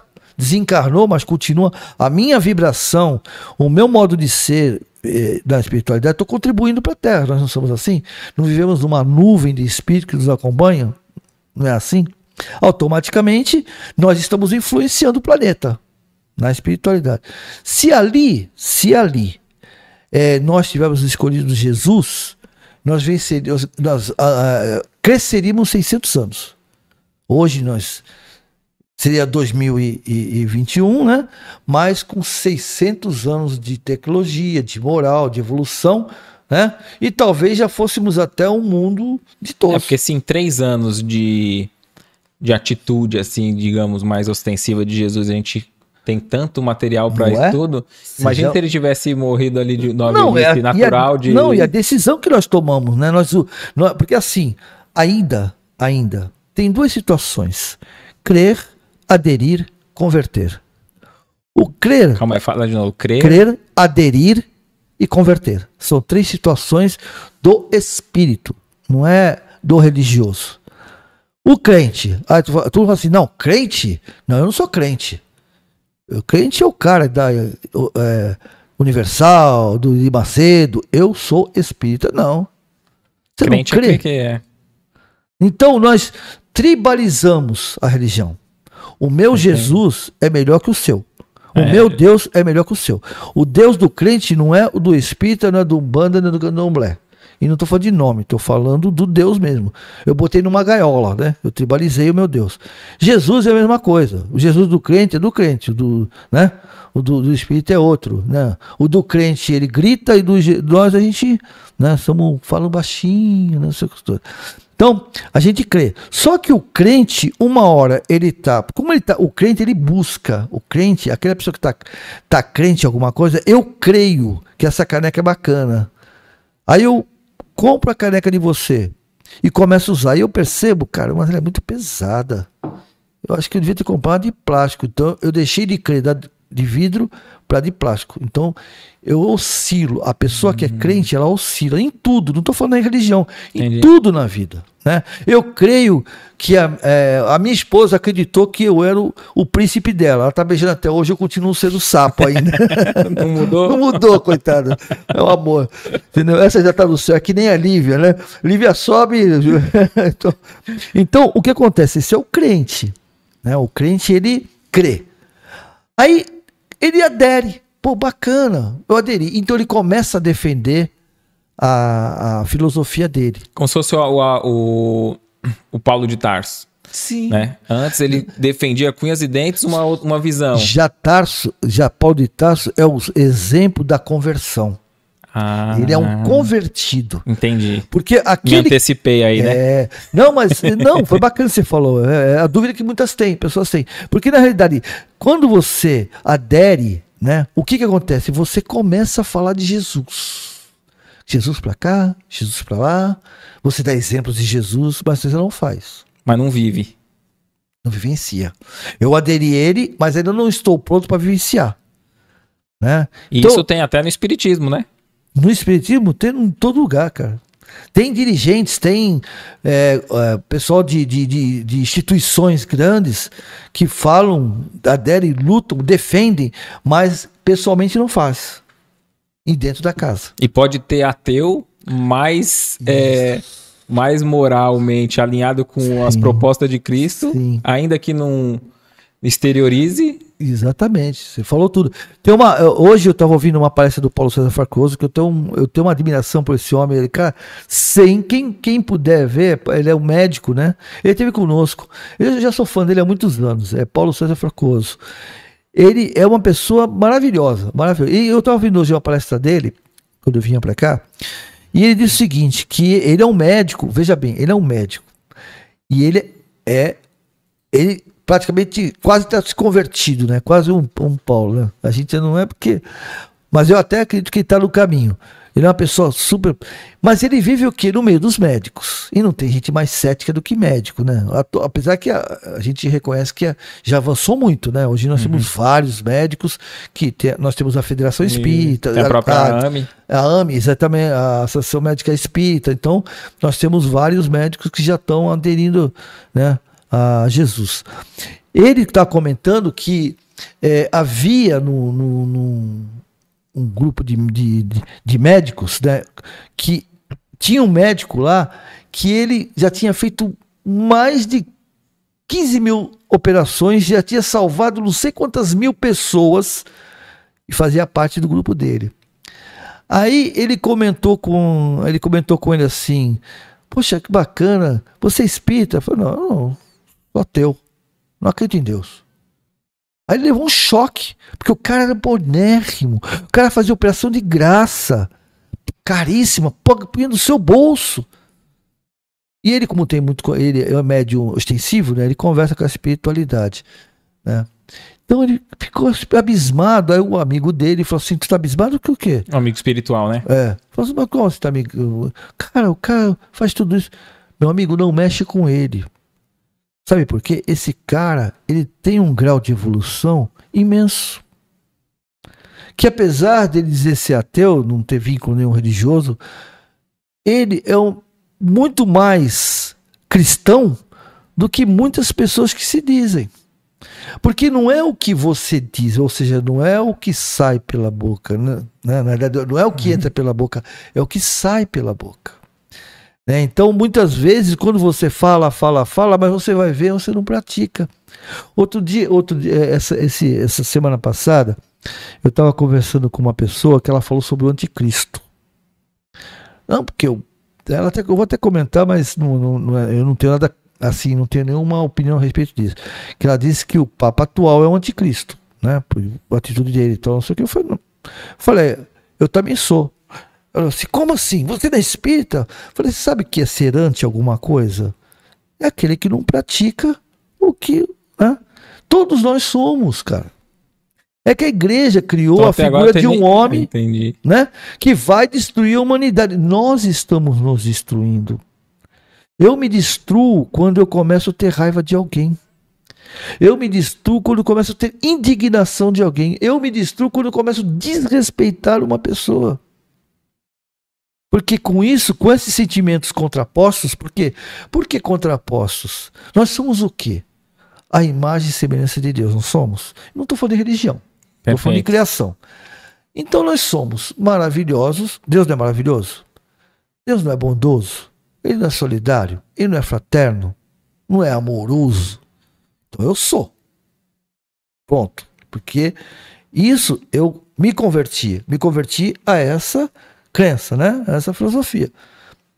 Mas eu não estou. Por que eu não estou? Porque eu estou sobre um escombros de lixo tóxicos emocionais. Então o meu orgulho começa a sufocar o que eu sou. A minha vaidade também. E eu me torno sufocado. E toda pessoa sufocada grita ou chora. Quem grita agride pessoas. Quem grita ofende pessoas. Quem grita se impõe perante as pessoas. Quem grita é orgulhoso, é vaidoso, é arrogante, é prepotente. Esse. E os que choram se deprimem. Entendeu? São deprimidos, tristonhos, são, sem, têm sentimento de, de, de, assim, de impotência. Né? Perfeito. Então, o que, que é a, depressão? Né? Você perguntou para mim. É. A depressão é a desvalorização pessoal. É o afastamento do comprometimento da, da minha reencarnação. Porque quando eu vim, quando eu reencarnei, eu vim com um projeto reencarnatório, não é para o meu pai, não é que eu comentei, não é para meu pai, não é para minha mãe, não é para meu marido, não é para as instituições de auxílio. Divaldo Franco, Chico Xavier, a missão deles era com eles. De se tornarem cada vez melhores, para com isso se conectarem ainda mais com a sua essência. Por, por que, que eu estou falando isso? Porque quando Kardec, olha só, qual é a missão de Kardec? Todo mundo vai falar assim: ah, ser o codificador dos espíritos, não é? Perfeito. Mas quando ele perguntou assim para Zéfiro, né, que é o seu mentor, quando ele ficou assustado, falou que eu tenho que fazer tudo isso, eu vou mudar a humanidade. Jesus mandou, que tinha esquecido, né? O véu de esquecimento, ele esqueceu tudo que trabalhou na espiritualidade. Já né? tinha planejado tudo antes de. Já tinha, né? Ele teve um encontro com, a, com, a, com as grandes potências, né? Até o próprio Napoleão, né? Ele, ele tava, na época estava encarnado, em desdobramento, se foi nessa reunião e ia e o, e o, no, o espírito na época, Jesus, né, que, tava, que falava em nome de Jesus, falou assim: ó, Napoleão é o seguinte, cara, olha aí, ó, tá chegando o John Hur, né, que era o, o antigo, né, ele tinha morrido antes como John Hur. Falou assim: ó, vai, vai reencarnar. E aí, o que tu tinha que fazer, tu não fez. Só arrumou confusão, briga, ganância, desassociou a igreja, que ele fez uma bagunça danada, né? E aí, como é que fica o cara agora para reencarnar? Ele se sente, né, assim, né, e tenta dar uma consertada. Ele já sabia disso, Kardec. Só que quando encarna, o que acontece? Você esquece. Porque era uma prova para ele. Entendeu? Uhum. Porque se não fosse assim, ele lembraria de tudo. Se ele fosse diferenciado, que Jesus falou, eu não vim mudar a lei. Né? Então, se ele fosse uma pessoa tão diferenciada assim, o que aconteceria? Ele lembrava de tudo. Ah, vou fazer isso, fazer aquilo. Não, ele é uma prova para você, Kardec. É, é uma prova para você. Aí ele reencarna, aí ele chega no momento quando ele vê aquele negócio, meu Deus do céu, é muito Tanto coisa... que ele começa até tarde, né? Na a, a codificação, assim, na, é, na existência é, física dele. Ele, primeiro ele lançou muita obra pedagógica, sem, sem um cunho assim religioso, ou do, isso, do, isso. Do, das obras, do, do estudo da, da, e ele mesmo, ó, E ele mesmo tem, é isso, é isso que é, os estudiosos não percebem. Você falou bem, foi boa percepção sua. E ele mesmo tinha dúvida. Ao ponto dele foi nas mesas girantes, mas ele ainda não acreditava. Né? Teve vários testes, botaram o toco no chão para ver se não alguém que entrava e tal. Entendeu? Então, para você ver, esse ele, ele, ou seja, porque era um direito dele. Ele podia falar assim: eu não quero. Podia. Todos nós podemos. É o nosso livre-arbítrio. Tanto que ele questiona, né? Ele questiona, acho que no livro dos Espíritos. No livro dos Espíritos, não sei em qual. Que ele pergunta se ele falhar, né? É isso que eu ia falar agora. Ele chega para Zéfiro e fala assim: e se eu falhar?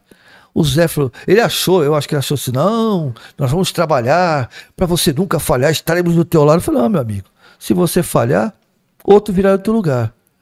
Vai fazer o que você não conseguiu fazer. A tua a obra é muito maior do que você e eu.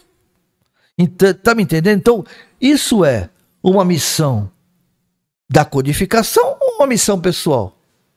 Se eu desistisse, eu ia falhar a minha missão. Entende? E segundo o Geraldinho nos conta, que Chico Xavier falou que tinha 57 outros encarnados que iriam, é, poderiam, teriam condições de substituí-lo em ordem, né? assim, também com opção. Entendeu? Então é para isso que a gente entende. A nossa reencarnação não são trilhos, são trilhas. Perfeito. Entendeu? A gente pode mudar a qualquer momento, qualquer hora. Então tá, então vamos supor, a pessoa veio com uma missão, nada missionário para a humanidade, uma missão ali mais Sim. pessoal. É. E ao se afastar daquilo que ela própria elaborou junto com os benfeitores na espiritualidade, ela se sente ali deprimida por estar Sim. fugindo do, do programa. Aí, vamos supor, quem está acompanhando fala assim: Meu, mas e agora? Eu não sei o que eu tenho que fazer.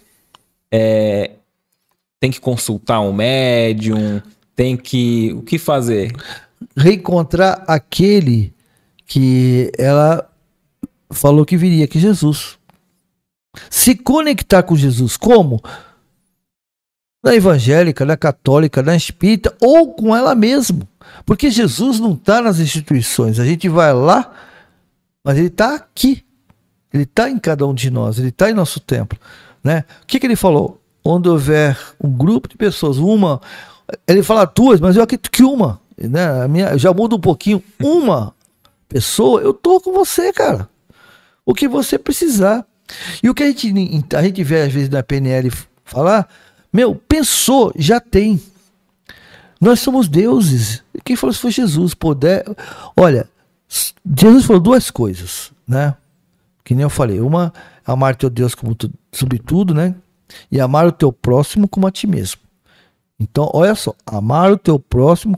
Eu, amar, eu primeiro, depois o meu próximo. Porque se eu não souber que é amor, como é que eu vou amar alguém, cara? Se eu não me amo, cara, se eu não me amo, quero que os outros me. É esse o nosso problema, nosso, que eu também me coloco nisso. Hum.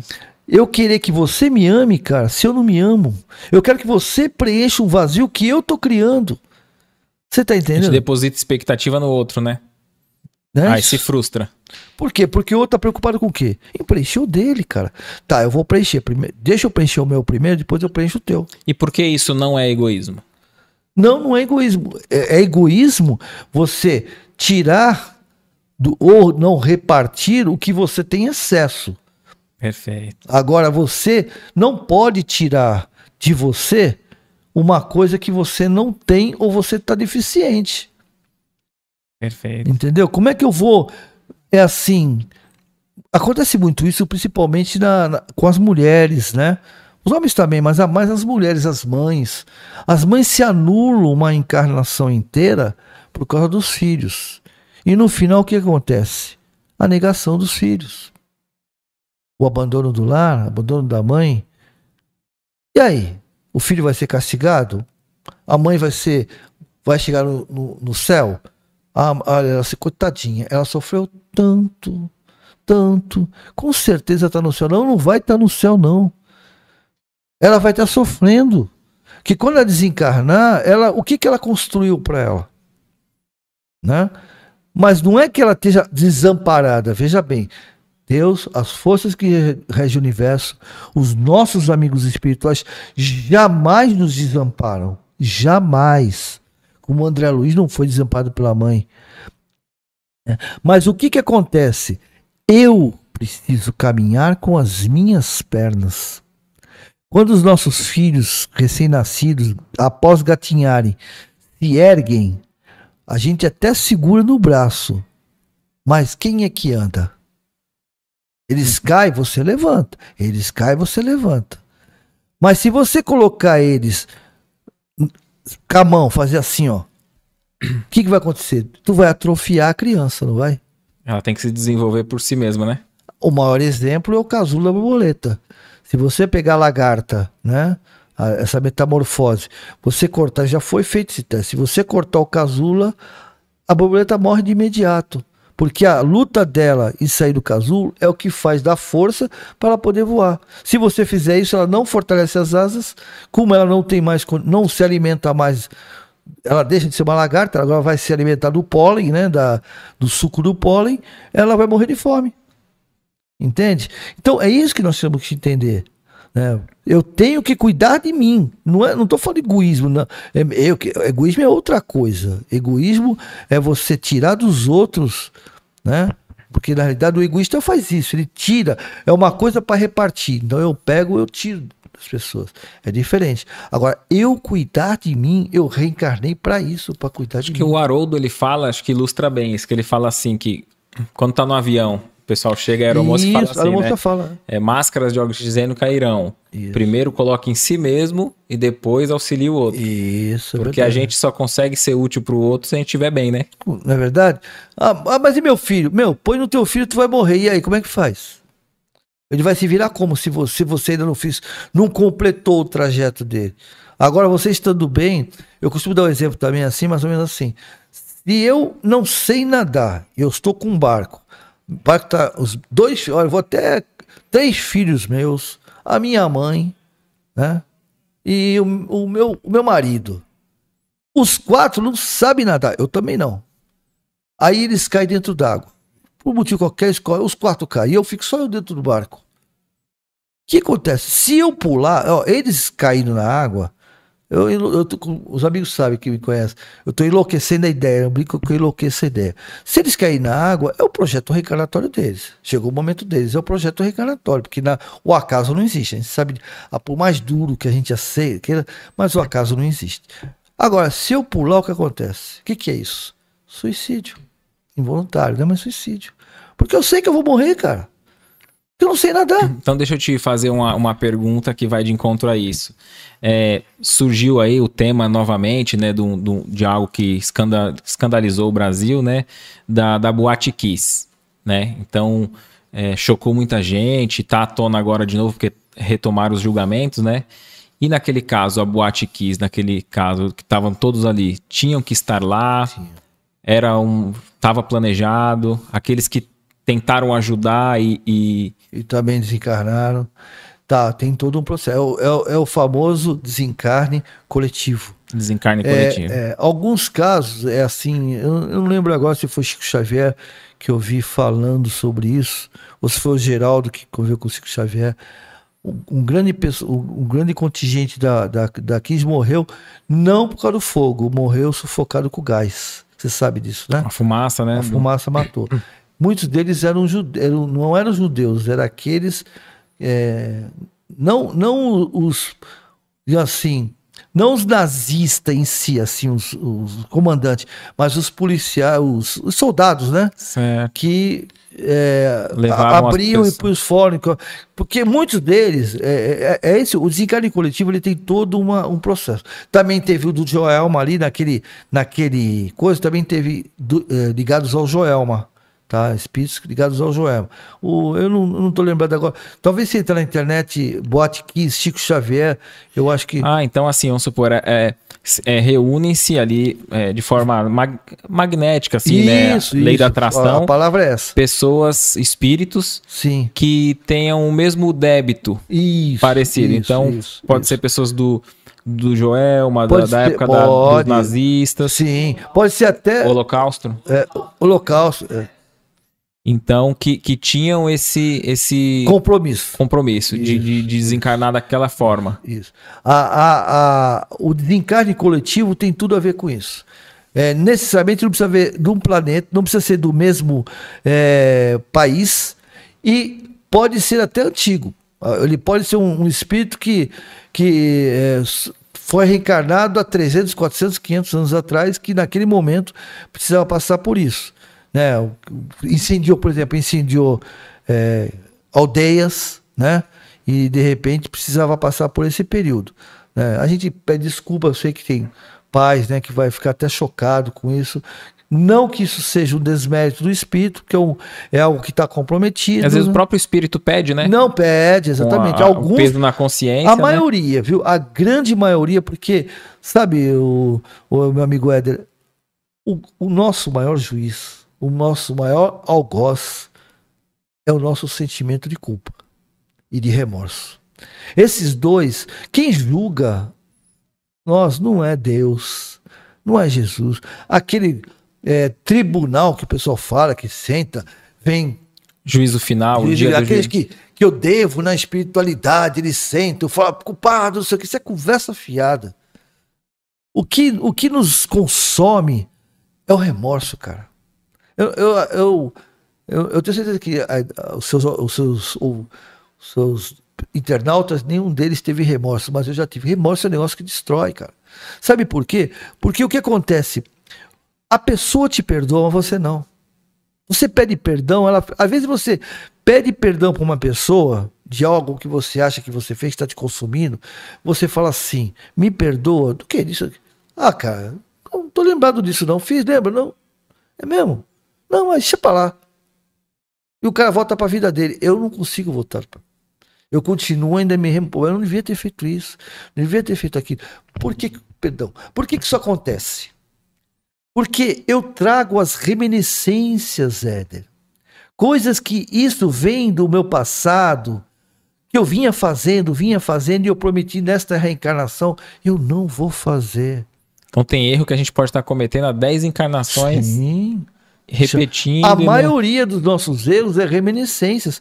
Aqueles que são cristalizados, pessoas que são não muda e fala assim, eu sou assim, acabou.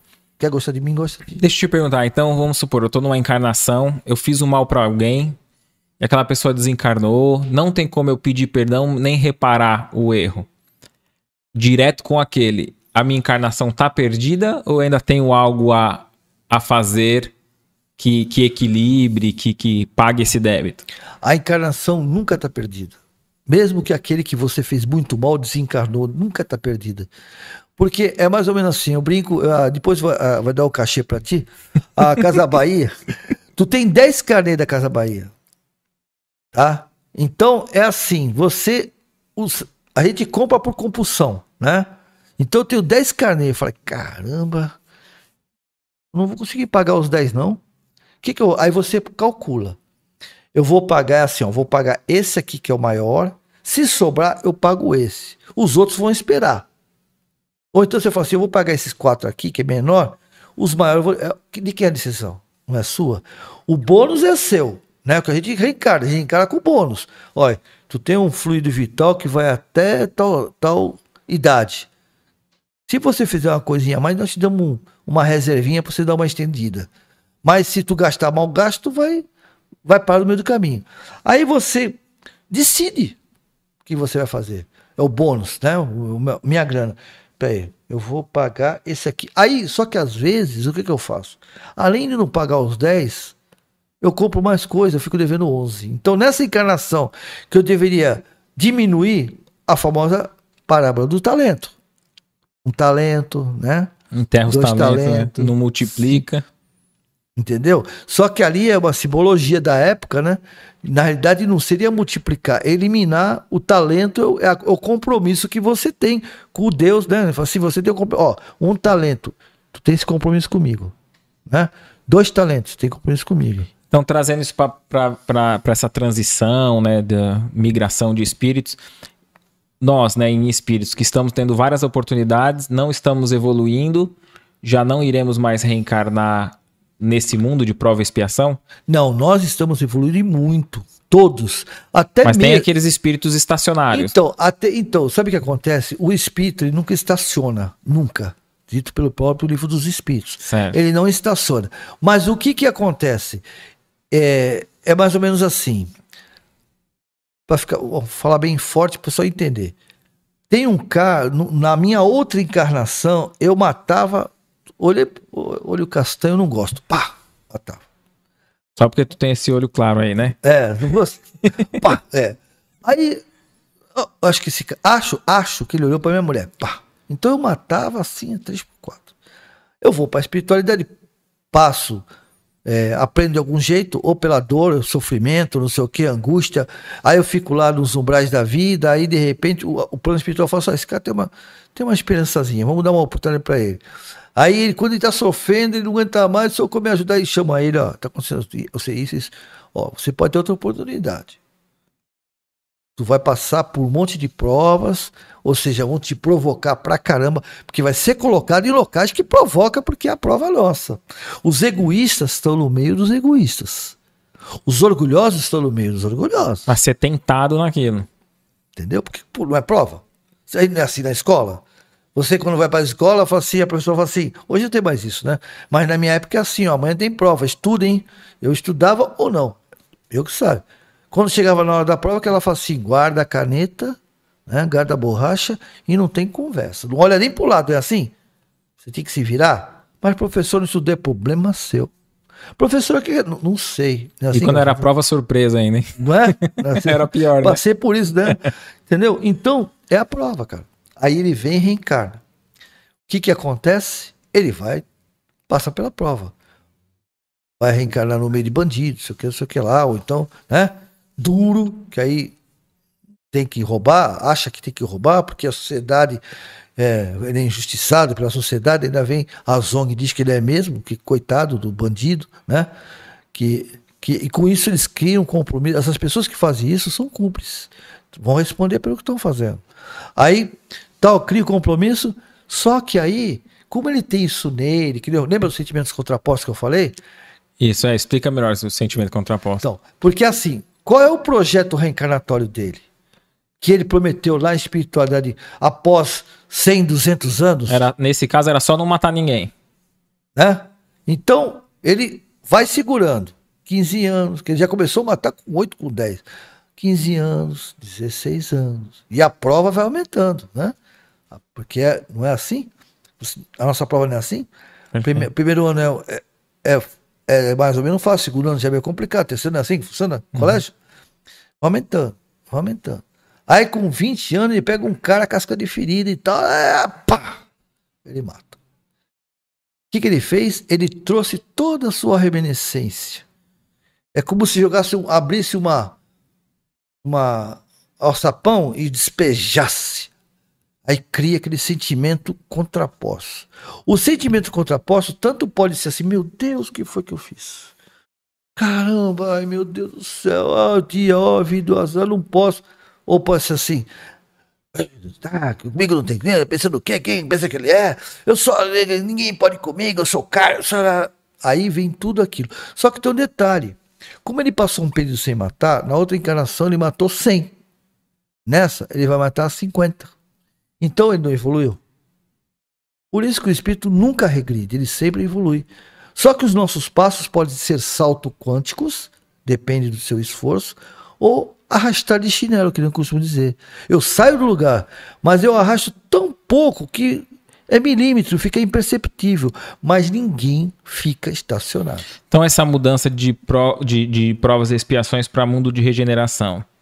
Já teve também a mudança de primitivo para provas e expiações. Isso. É uma mudança dos mesmos espíritos ou esses espíritos a migram? Grande, a, migram, migram. Então, a... aqueles que não estão não acompanhando a evolução isso, podem ir para outros, outros mundos. Por exemplo, hoje nós temos quase 8 ponto, não, 7,8 bilhões de espíritos encarnados. É o que nós temos hoje. Na psicosfera, segundo Emmanuel, quase 25 ou 27 bilhões de espíritos se preparando para reencarnar. Porque quando você vem de outro mundo, não é tipo assim, ah, chegou, boba, seja bem-vindo, meu amigo, vai ali. Não é assim que funciona, não, cara.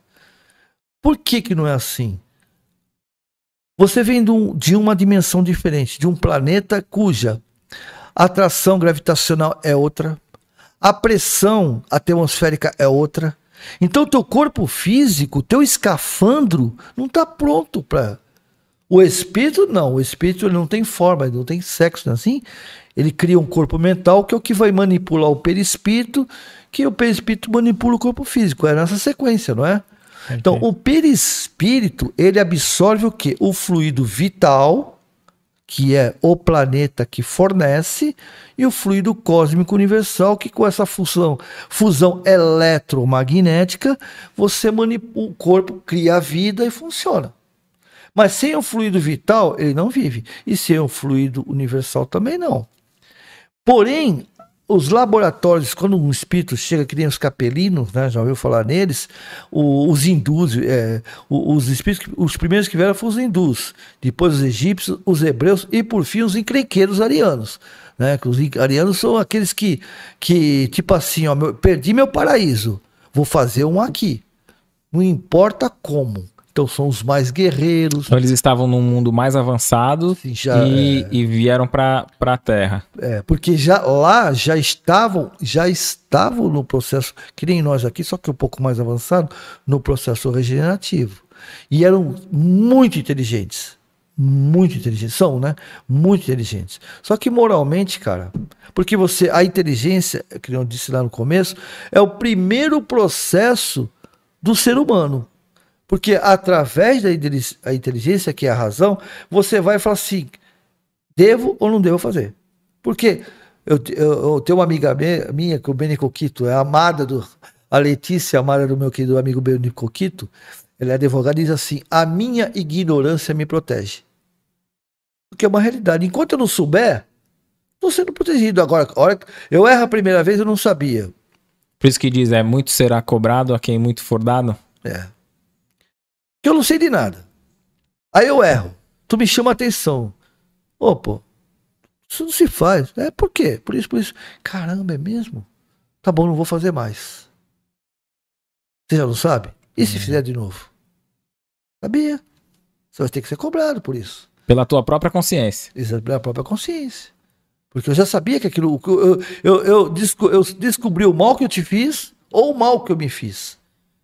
Então, de alguma maneira, eu prejudiquei alguém. Ou você, eu me prejudiquei.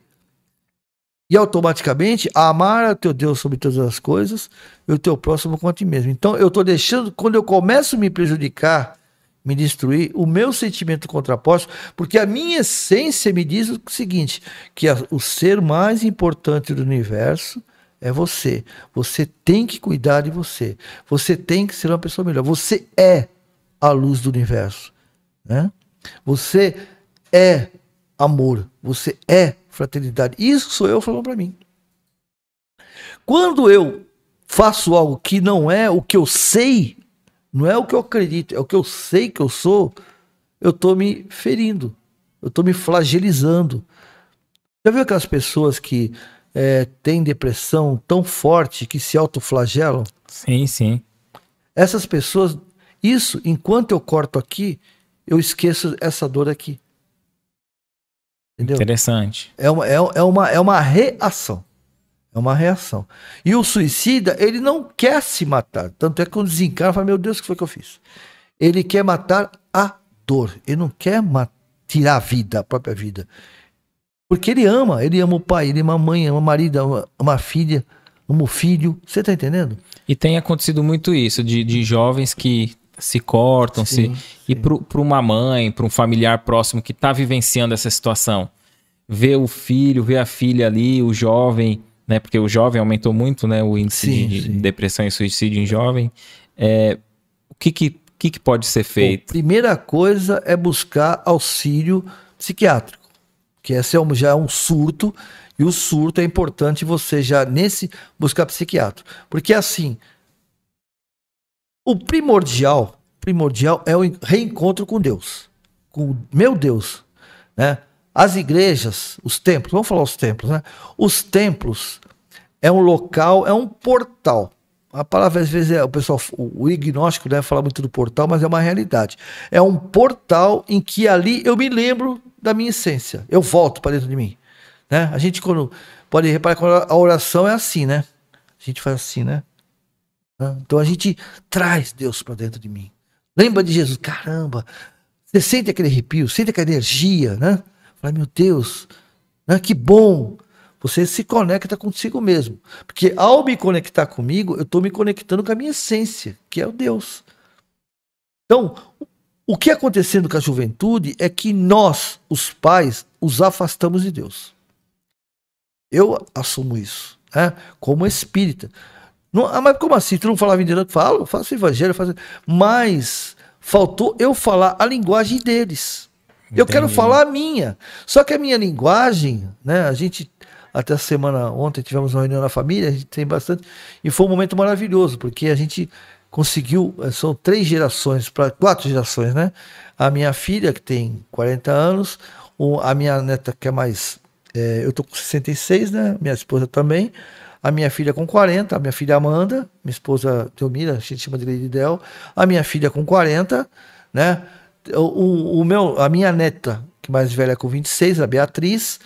A, o Bruno, né, com 22, que é o, que é o, o do meio, e o, o Vitor, né, que está com 16 anos de idade. Então, são três gerações, né, são quatro gerações praticamente. São linguagens diferentes, só que eu erro, né, eu, eu os, os pais erram quando querem falar a linguagem dele. O jovem, ele não vai ouvir, não adianta. E nós não queremos ouvir, você reparou? Porque o jovem é jovem. Eu, pô, meu jovem, você tem que fazer o que eu quero, porque eu sei o que é melhor eu sei sim o que é melhor para mim, mas não o que é melhor para ele. Então, quando eu imponho para o jovem algo, ele se afasta. Porque ele não tem poder sobre mim. Eu sou o pai, sou a mãe, sou o avô. Então ele recua. E às vezes é tão chato a minha conversa, a minha imposição, que eu caio por autismo emocional. Sabe o que é autismo emocional? Não. O dia inteiro. Uhum. Ah, uhum. Não dá atenção para. Porque esse é o universo que eu quero estar. Tá. Aqui eu tenho meus avatares. Aqui eu sou quem eu quero ser.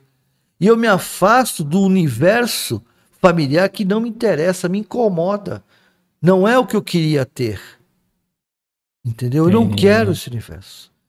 Por isso que o jovem está tão conectado com isso. E nós também, viu? Porque Vamos ser é, sinceros. Todo Quando... mundo já aderiu, né? Já aderiu. Por quê? Porque. E, e o que fazer? Assim, tem, tem, tem tido alguma prática assim que tem tido sucesso, até dentro do espiritismo, de, de chegar nesse tem. jovem com a linguagem dele, trazendo de volta, né? Trazer, mas sem perder a essência, sem perder as bases, a Não, as bases sempre existiram, sempre existirão, né? Porque o jovem, apesar de o jovem não estar tá conectado que nem com a. Mas se você olhar o jovem de hoje, eles são muito amorosos, são muito fraternos. Nós é que se afastamos dele. Não é eles que se afastam de nós, somos nós, que a nossa é, prepotência, né? a nossa arrogância de, de, de, se impor. De se impor, né? Mas eles têm, esses espíritos são espíritos amorosíssimos. Né? São espíritos inteligentes, amorosos, fraternos, solidários, que reencarnaram na família para me ensinar a evoluir tecnologicamente, conhecimento, e eu ensiná-los a evoluir moralmente, amorosamente. Entende? Eles têm uma carência de amor, de afetividade muito grande. E eu tenho uma carência de, é, assim, extravasar a minha necessidade de conhecimento. Só que a gente não se conecta, porque os dois bicudos não se beijam, né? Naquela história. Então eu começo a me impor. E ele também não quer saber, porque também quer se impor. É que são seres igualmente diferentemente naquilo que se propuseram. Entendeu? Então, hoje nós temos ah, o próprio lá da Sérgio José, nós temos um trabalho, o Beni Coquito, que a gente falou, é, o Beni Coquito e o Beninho. Inclusive amanhã, é, amanhã ele vai estar conosco na live, o Beninho, né? É, é, é o filho do Beni Coquito, ele é, faz parte da mocidade como Legal. um todo, né? Ele dá um apoio. E hoje a linguagem já está se abrindo. Nós temos a Carol, acho que você conhece, né? As Meninas Espíritas.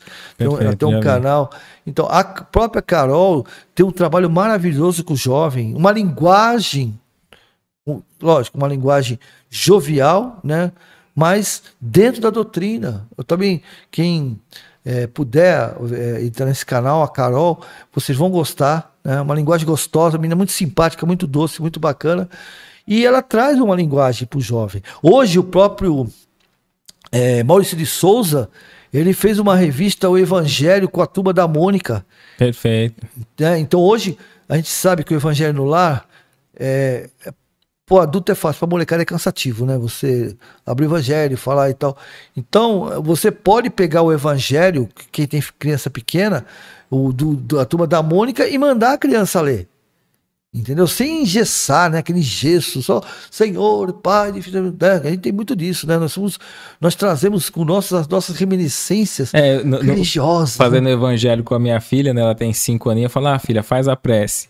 Aí ela, Papai do céu, muito obrigado, te amo, amém. Ah, é. Meu, melhor que as minhas. Que isso? Falou tudo, né? Falou tudo em, em poucas então, palavras, é, né? Então, é, é, isso que a gente precisa. Esse trabalho que você faz com a sua filha, que nós devemos ter feito, não fizemos, porque a gente impunha, né? Tinha que ir na casa espírita, tinha que ir na igreja, tinha que não sei o quê. O jovem não quer, o jovem é jovem, gente. Né? O jovem é jovem, o jovem quer curtir que eles falam, mas você pode fazer com que eles curtam com respeito, qual é o problema? Né? Hoje você vê, por exemplo, é, tem, tem Casa Espisa, o Anjo Gabriel de Santos, ele tem uma equipe de jovens que faz teatro, eles cantam. Tem música, compõe, canta, é muito bacana o trabalho. É que com a pandemia deu uma parada, mas eles tinham esse trabalho. Tem Serra do Amor, eles fazem teatro com os jovens, com as filhas da. Eu esqueci o nome dela agora. A filhinha dela, elas, elas visitam é, asilos e fazem um teatrinho e as crianças participam. Entendeu? Estão dentro da doutrina. Né? Dentro da doutrina, não é que o, a, o jovem tenha que saber livro dos espíritos, a Gênese, André Luiz, cara, isso aí é com o tempo, não vai dar para você fazer com que eles falam coisas bonitas. Não, eles têm que estar tá integrados, eles têm que se sentir parte daquilo. Nem que eles não falem nada, mas eles têm que se sentir parte do todo. Tem um, tem um teatrinho, eles participam, vão lá, corre, canta, entende? Para quê? Para que isso faça parte da vida deles. Né? Quando a gente começa a se afastar, querer impor, impor. Senta aí, fica quieto, não pode falar, não pode ser o quê, não pode correr, não pode podar, né? A hora que eles se veem livre, eles caem fora. E o mundo aí não tem burocracia, né? Exatamente. É, como costumo dizer, se você não cuidar do seu filho, o mundo cuida. É. E é assim, do zero até os seis, sete anos, você educa. É difícil, muito difícil educar. Mas é quase que impossível reeducar. Porque dos 12, 13, 15, aí é o seguinte, para reeducar só se eles quiserem. Tem que convencer. Eles podem até ficar calados não te responder, mas não significa que eles vão fazer o que você quer. Perfeito. Né? Eles podem simplesmente mentir, falar que vai lugar não vai, fazer uma coisa não faz, de que não está fazendo, mas está. Porque já tem. Porque é, normalmente dos 0 aos 7 anos, a reencarnação está iniciada. Né? Por que, que eu falo iniciada? Porque o cérebro está formado, o perispírito já tomou conta, né? o espírito já tomou completamente conta do seu corpo físico, porque o perispírito ele, são, ele é celular também, as células são conectadas, e à medida que você desenvolve uma célula no corpo, é uma conexão, um fiozinho que se conecta. Né? Até o 7, já, você já está no processo reencarnatório. Aos 12 e 13 dessa faixa, a gente fala assim em média, né? Cara, uhum. 7, a gente fala 7, mas pode ser 6, 8, 9, depende de cada um, né? Aos 12, ele está totalmente reencarnado porque ele toma posse do seu caráter. Aí ninguém segura, cara. Porque se ele não tiver uma índole boa, se o pai não fez um trabalho bem feito através da sua persona, tentando criar personalidade para depois ele confrontar o que o pai ensinou e o que a sociedade está dizendo, porque o caráter dele decidiu o que ele quer, se você. Aí ele vai ser o que ele é realmente. É que nem um oleiro. Eu costumo dizer que os pais são oleiros. Você pega um, um barro bom, é fácil de manipular. Né? Você manipula, mas você tem que caprichar, tem que fazer um cursinho para melhorar a sua técnica.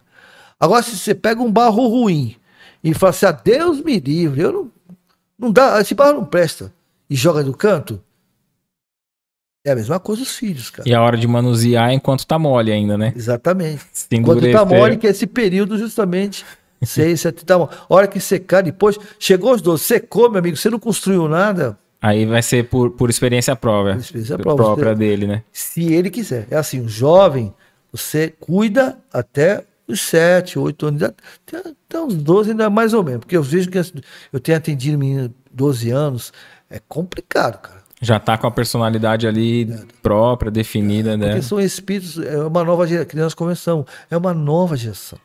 Hoje, nós temos muitos espíritos que estão reencarnando, de Alcion, né?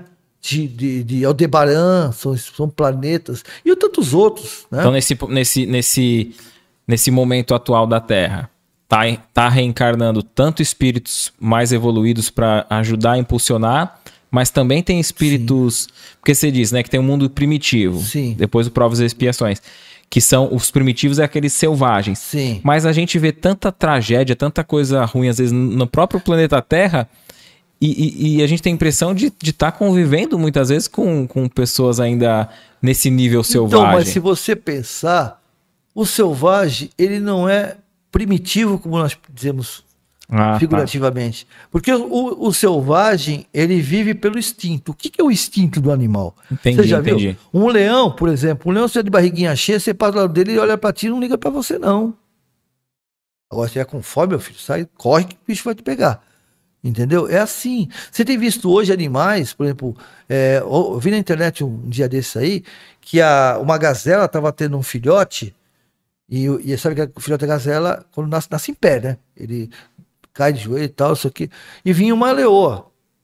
E a mãe, ó, que não é boba nem é nada, picou a mulher e o filhote. E a leoa tá com fome, é um predador, né? Quando ele chegou perto do filhote, que talvez o cheiro do, do da placenta, ela, ela cheirava e voltava, cheirava e voltava, começou a lamber o filhote. Né? Porque o, é, o, é o cara tava filmando, né? Que o pessoal da. Acho que é da National Geographic, se não me engano. Aí tava filmando e tal. Aí eles acompanharam. Ela adotou oh. a gazela. E aí, como é A mãe nem voltou. e eu acho que se a mãe voltasse, ela comia. É. Entendeu? Então, é o instinto da maternidade. É instinto, não é a pessoa, nossa, tá vendo? Às vezes vira na internet. É isso, a pessoa, oh, nossa. Olha, mais humano que, do mas, que o é, Mas isso, não, é, isso, não é isso, isso. É o instinto da maternidade. Mais humano que o próprio homem, né? Ela sentiu. Sentiu a ausência da mãe, né? Mas não é isso. Então, hoje, o que está acontecendo hoje? Hoje, é, segundo Ivaldo, recentemente, acho que foi em em 2000, é, reencarnou cerca de 200 e pouco, 200, 250 mil espíritos vindo de Alcion. Alcion é um planeta já mais avançado. mais avançado. Chega a ser um mundo ditoso para poder nos ajudar a impulsionar. Uhum. Né? Porém, os umbrais terrestres estão vazios. Encarnou tudo também. Por quê? Porque é a última oportunidade, meu amigo. Ou vai, agora é assim, ou vai ou vai. Assim, ou vai ou vai. Não, ou, ou vai e avança com, com, com... Ou vai para o planeta primitivo. Vai planeta primitivo. Que só no... Mas é assim. Para ir para o planeta primitivo, o, que é, segundo o Chico Xavier, Crion, né, o nome do planeta. Para esses espíritos irem para lá, é, também não é assim. Entendeu? O planeta tem que estar tá pronto. Ele ainda está em formação. É que nem a Terra teve. Foi o que aconteceu. Quando a teve pronto, já tiveram aqueles os, os primatas, aí veio um milhão de anos antes vieram os primeiros é, espíritos que eram que foram os indianos, né? Então um milhão de anos atrás, mais ou menos, é, é, aproximadamente, né? É um milhão, um milhão, dois milhões de anos. Aí para se preparar, que não falei, na espiritualidade, fazer com que o espírito, a, o perispírito, né? Lá da, que era formado pelo aquele mundo, aquela atmosfera, ele venha, é manipulado metamorfosicamente com o fluido vital da Terra para fazer a composição orgânica, né? E se fazer a porque a conexão do fluido cósmico é, universal, isso já existe né? Porque o fluido cósmico universal é um oceano que abraça todo o universo. Então, isso praticamente a diferença é muito pouca. Mas o escafandro é que nem nós. Se você vai mergulhar no oceano, na superfície, é o snork, né? Aquele uhum. canudinho. Certo, certo. Se você mergulhar 20, 30 metros, é o tambor, né? Você põe o tambor e tal. Se você for a mais de 200, 300 metros, o que, que é? É o escafandro, aquela bola de ferro, aquela roupa de plástico. da pressão. Entendeu? Ou seja, são várias fases. Então, de acordo com essa, todo esse, esse processo, o que acontece? Ele chega aqui e começa na espiritual a ser manipulado. Para se adaptar. Para se adaptar. Por isso, duelo perdido. Né? Que até hoje estão procurando. Aí Darwin começou a procurar, não achou e estão procurando até hoje. Não vai achar. Não vai achar. Ô Nilton, deixa eu te perguntar. É, vamos dizer que um espírito está aqui no, na, no planeta Terra, né? Encarnando, reencarnando, e ele se dedica tanto ao bem, às propostas do Cristo, morais, e que ele evolui, passa a evoluir muito. Ele continua no planeta Terra evoluindo junto com todos, ou ele pode ganhar a chance, a oportunidade de ir para de avançar mais rápido que os outros? Pode, pode, pode. Ele pode, ele, ele ganha o mérito, por exemplo, é, ele está em condições de já estar tá no mundo regenerado. Chico Xavier, né? é um espírito que já tem condições de estar num planeta regenerado né? Por quê? Porque ele prevalece o bem, a moral, mas ainda tem os resquíciozinho, né? Das forças negativas, que é natural, é uma toxina, né? Uhum. Algumas coisas ele ainda tem, né? Tanto é que ele viveu. Se está aqui é porque ainda tem alguma coisa para parar. Ele pode chegar e falar assim: não, não quero. Eu, eu, não é que eu não quero, eu gostaria, que aí pede permissão, eu gostaria da permissão de continuar, porque eu, eu acho que eu, eu ainda quero fazer tal coisa. Pode. Exemplo, doutor Bezerra de Menezes.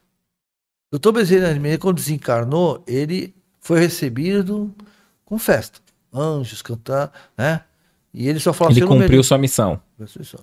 Aí, o que, que ele fez? Ele pediu, ele pediu para Maria, que é mãe de que intercedesse junto a Jesus, se poderia ficar aqui mais 100 anos. Não, mais um século. Porque ele, ele achava que ainda tinha um compromisso com alguns espíritos que estavam aqui. Pode. Aí foi avaliado. Tá bom. E ele continua entre nós. Porque pelo grau de evolutivo dele, ele poderia estar num. Não, ele já tinha sido classificado para o mundo talvez regenerado, porque nós estamos em regeneração, não vai, ninguém vai dar salto, vai sair do regenerado e vai para o mundo dos felizes, não dá. Ele estaria no mundo regenerado ou numa, de acordo com o grau dele, vai ser avaliado em que, em que momento está o, ele, ah, ele está aqui no comecinho do regenerado. Não, no meio do regenerado, no final do regenerado. Isso é de acordo com os méritos dele. Né? Porque se, se eu estou num, num, nível de provas e expiações, estou aqui na Terra nesse, nesse grau, nesse nível, eu posso reencarnar, mas sem ser no planeta Terra? Existe outro mundo que também está em provas e expiações? Muitos, tem muitos. Muitos. Isso acontece conosco. A gente fala de Capela, de Aldebaran, de Alcion, mas. Não, Alcion no caso que não tem, não, não é, não é prova e expiações. Mas tem muitos planetas, muito. Que nem quando você fala os, os exilados de Capela, Capela não é um planeta. Capela é um, é um sistema binário, tem, já tem dois sóis, chamado cocheiro, né? O, o cocheiro, Capela são sóis, é o cocheiro, o nome do, do sistema, que nem a, a Via Láctea, lá é o cocheiro. Então, o cocheiro tem dois sóis, é binário, chamado Capela. O, o, os espíritos vieram do planeta, tipo assim, vai, nós não temos o nosso Sol, né? Lá a estrela, Sol é o nosso nome que nós damos para nossa estrela, né? E o dele é capela. Por exemplo, digamos assim, nós não temos a Terra, Marte, Vênus, cada um tem um padrão. Por exemplo, Marte, a gente fala que o Marte é, é, é um planeta de, de, marciano que vem aqui, invade Marte, é tudo conversa fiada. Porque na realidade Marte é mais evoluído que a Terra. O planeta Marte. Deixa eu te fazer uma pergunta. É, desculpa cortar teu não, raciocínio. Não, é, pode... É, pode ser que tenha pessoas acompanhando e falando assim, não, pô, é, vida em outros planetas? Como, né? Se a gente é, manda sondas na NASA e não acha. Então, assim, pô, já mandaram um robô lá em Marte ele anda lá em cima, não vê nada, não tem nada. Como que tem vida lá se o aparelho não registra? Boa pergunta, boa pergunta mesmo. Que na realidade o padrão vibratório. Lembra que eu falei do fluido vital de acordo com. O fluido vital ele manipula o quê? O perispírito. Né? Que o perispírito depois molda o corpo físico. Né? É assim? A gente não vem do ventre materno, a gente, o útero não é, não é o nosso leito né, de, uhum. de, de, nascer. Então, o que, que a, a, criança absorve o quê? Não é a célula. A primeira, o primeira célula de quem é a primeira célula? Do zigoto vem da onde? Do pai e da mãe. Concorda comigo? Perfeito. Eu, eu, eu, eu reencarno, o, o perispírito meu, eu posso ter um espírito de 5 mil anos. Né? Você vê aqui, aqui hoje, com certeza, tem muitos espíritos conosco aqui. Você está vendo algum aqui? Não. Não tá, né? Não, tô vendo dois. você a voz Ca... do além, né? Você e o Kaique. o Kaique. então, mas é assim, desencarnados, você não tá vendo nenhum, mas eles estão vivenciando, eles vivem aqui, saem daqui, vão pra colônia, não tem as colônias espirituais, nós, aqui mesmo nós temos uma, né? Não, que são é, outra, outras dimensões. Né? A Alvorada Nova, por exemplo, nós temos uma a Alvorada Nova aqui que é de Santos. Então, o que acontece? Você não vê, mas ela tá aí, numa dimensão diferente. Então, o que, que acontece com Marte? Marte está cheio de. É uma cidade que nem a gente, com muita. Só que a dimensão é, física, né? Que é física por quê? Porque matéria. A matéria continua existindo. É, já até mudou o conceito de matéria pra, por causa da física quântica, né? Exatamente. Entendeu? Então, o que acontece? Lá tem. Lá tem muito. Tanto é que aqueles que tiverem dúvida, entre no YouTube também, visita de Humberto de Campos a Marte. É muito bacana esse, esse videozinho, gente. Vale a pena vocês verem. Visita de Humberto de Campos a Marte. E lá ele conta a história do que ele viu. Porque o Humberto de Campos, né, que é o irmão X, né, na realidade ele é um repórter é. né, da espiritualidade, ele que vem trazer as informações da espiritualidade. E, e na realidade, ele, ele conversa com os marcianos que estão lá. Ele conversa, bate papo, que bacana. Tem uma indústria, lá tem indústria, tem fábrica. De oxigênio, acredita nisso? Por quê? Porque, Loucura, né? Para nossa mente, né? Não é? Porque apesar de, apesar de o espírito, o perispírito, ainda não ter o corpo físico, mas ele ainda tem as funções orgânicas. Em nosso lar, a gente se alimenta. Lembra que André Luiz se alimentava lá da sopinha e tal? Então, nós, é, é, assim que funciona. O dia, segundo Emmanuel, falou assim: o espírito só estará evoluído quando ele não tiver mais intestino. Se você não tiver intestino, você já está no projeto de evolução. Mas por enquanto, regeneração, mundo, né? Mundo de todos Somos animalizados, né? É, ainda tem, ainda tem essa necessidade. Por isso que a gente vê aqueles ET magrinho, né? não tem um, um de 3 metros de altura, magrinho, filhinho Não tem assim, obeso, né? né? Não tem. Não, por quê? Porque não, não tem mais. Os órgãos agora são composição estritamente para a sobrevivência. Entendeu? Então, esse período que nós estamos passando é um período importantíssimo para todos nós. Evidente que é, muitos poucos que vão ser migrados. A gente não. É, o próprio Emmanuel nos diz que é mil, é cem mil, duzentos mil, não é a população, né? Já foi um texto da humanidade. E tem migração dentro do próprio planeta? Por exemplo, ah, eu estou aqui hoje no Brasil, mas acontece de espíritos de uma região por algum planejamento ter que reencarnar em outro? Com certeza. Nós temos muitos franceses aqui. Muitos franceses. Muitos ingleses. Muitos que reencarnaram aqui. Quando, é, quando Kardec foi para reencarnar, o espírito é, São Luís, que é o governador espiritual da França, é, o Brasil ainda estava na.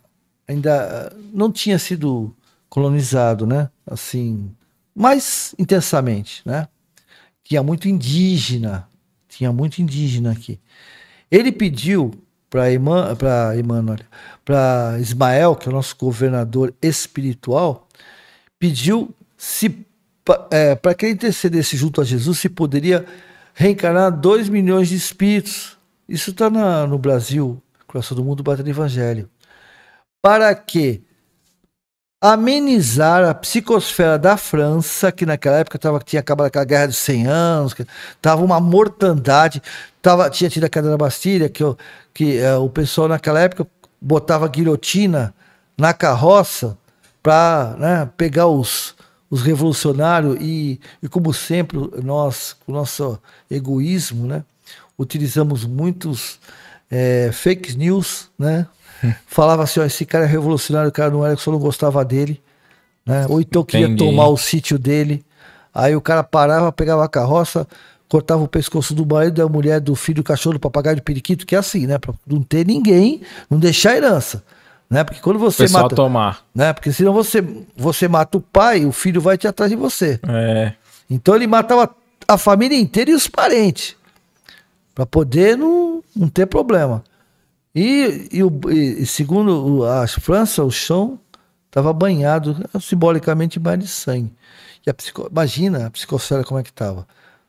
Você. E não era só isso, né? A maldade, estrupava a mulher na frente do marido, matava os filhos do marido. Então você fica com ódio. Imagina milhares de espíritos assim, com ódio da psicosfera, e o Kardec tem que encarnar para fazer a psicosfera pesada. Aí que ele pediu para quê? Para que esses espíritos reencarnassem nos índios. Para conter esse ódio.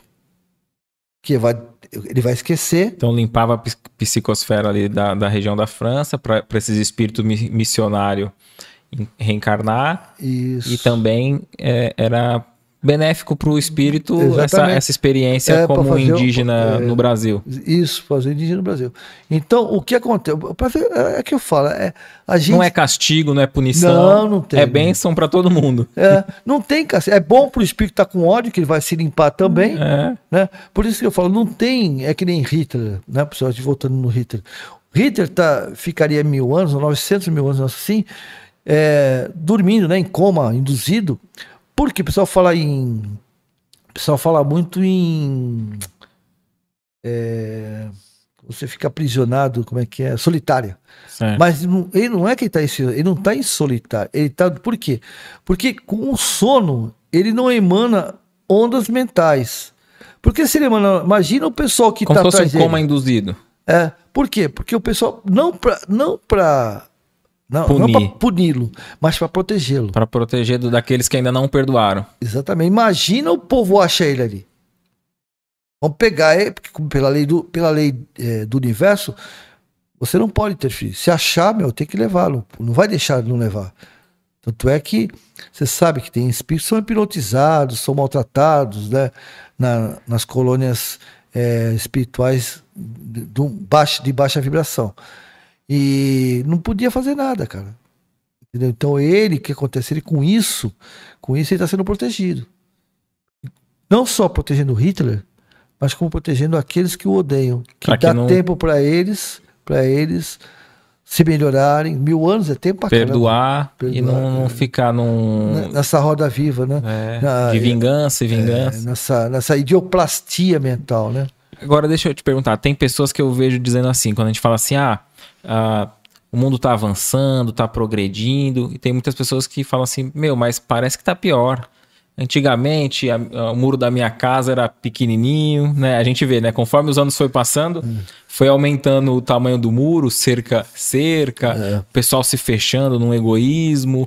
É, Tem-se a impressão de que o crime está mais Liberado. à tona, é. Então, como que, que é isso?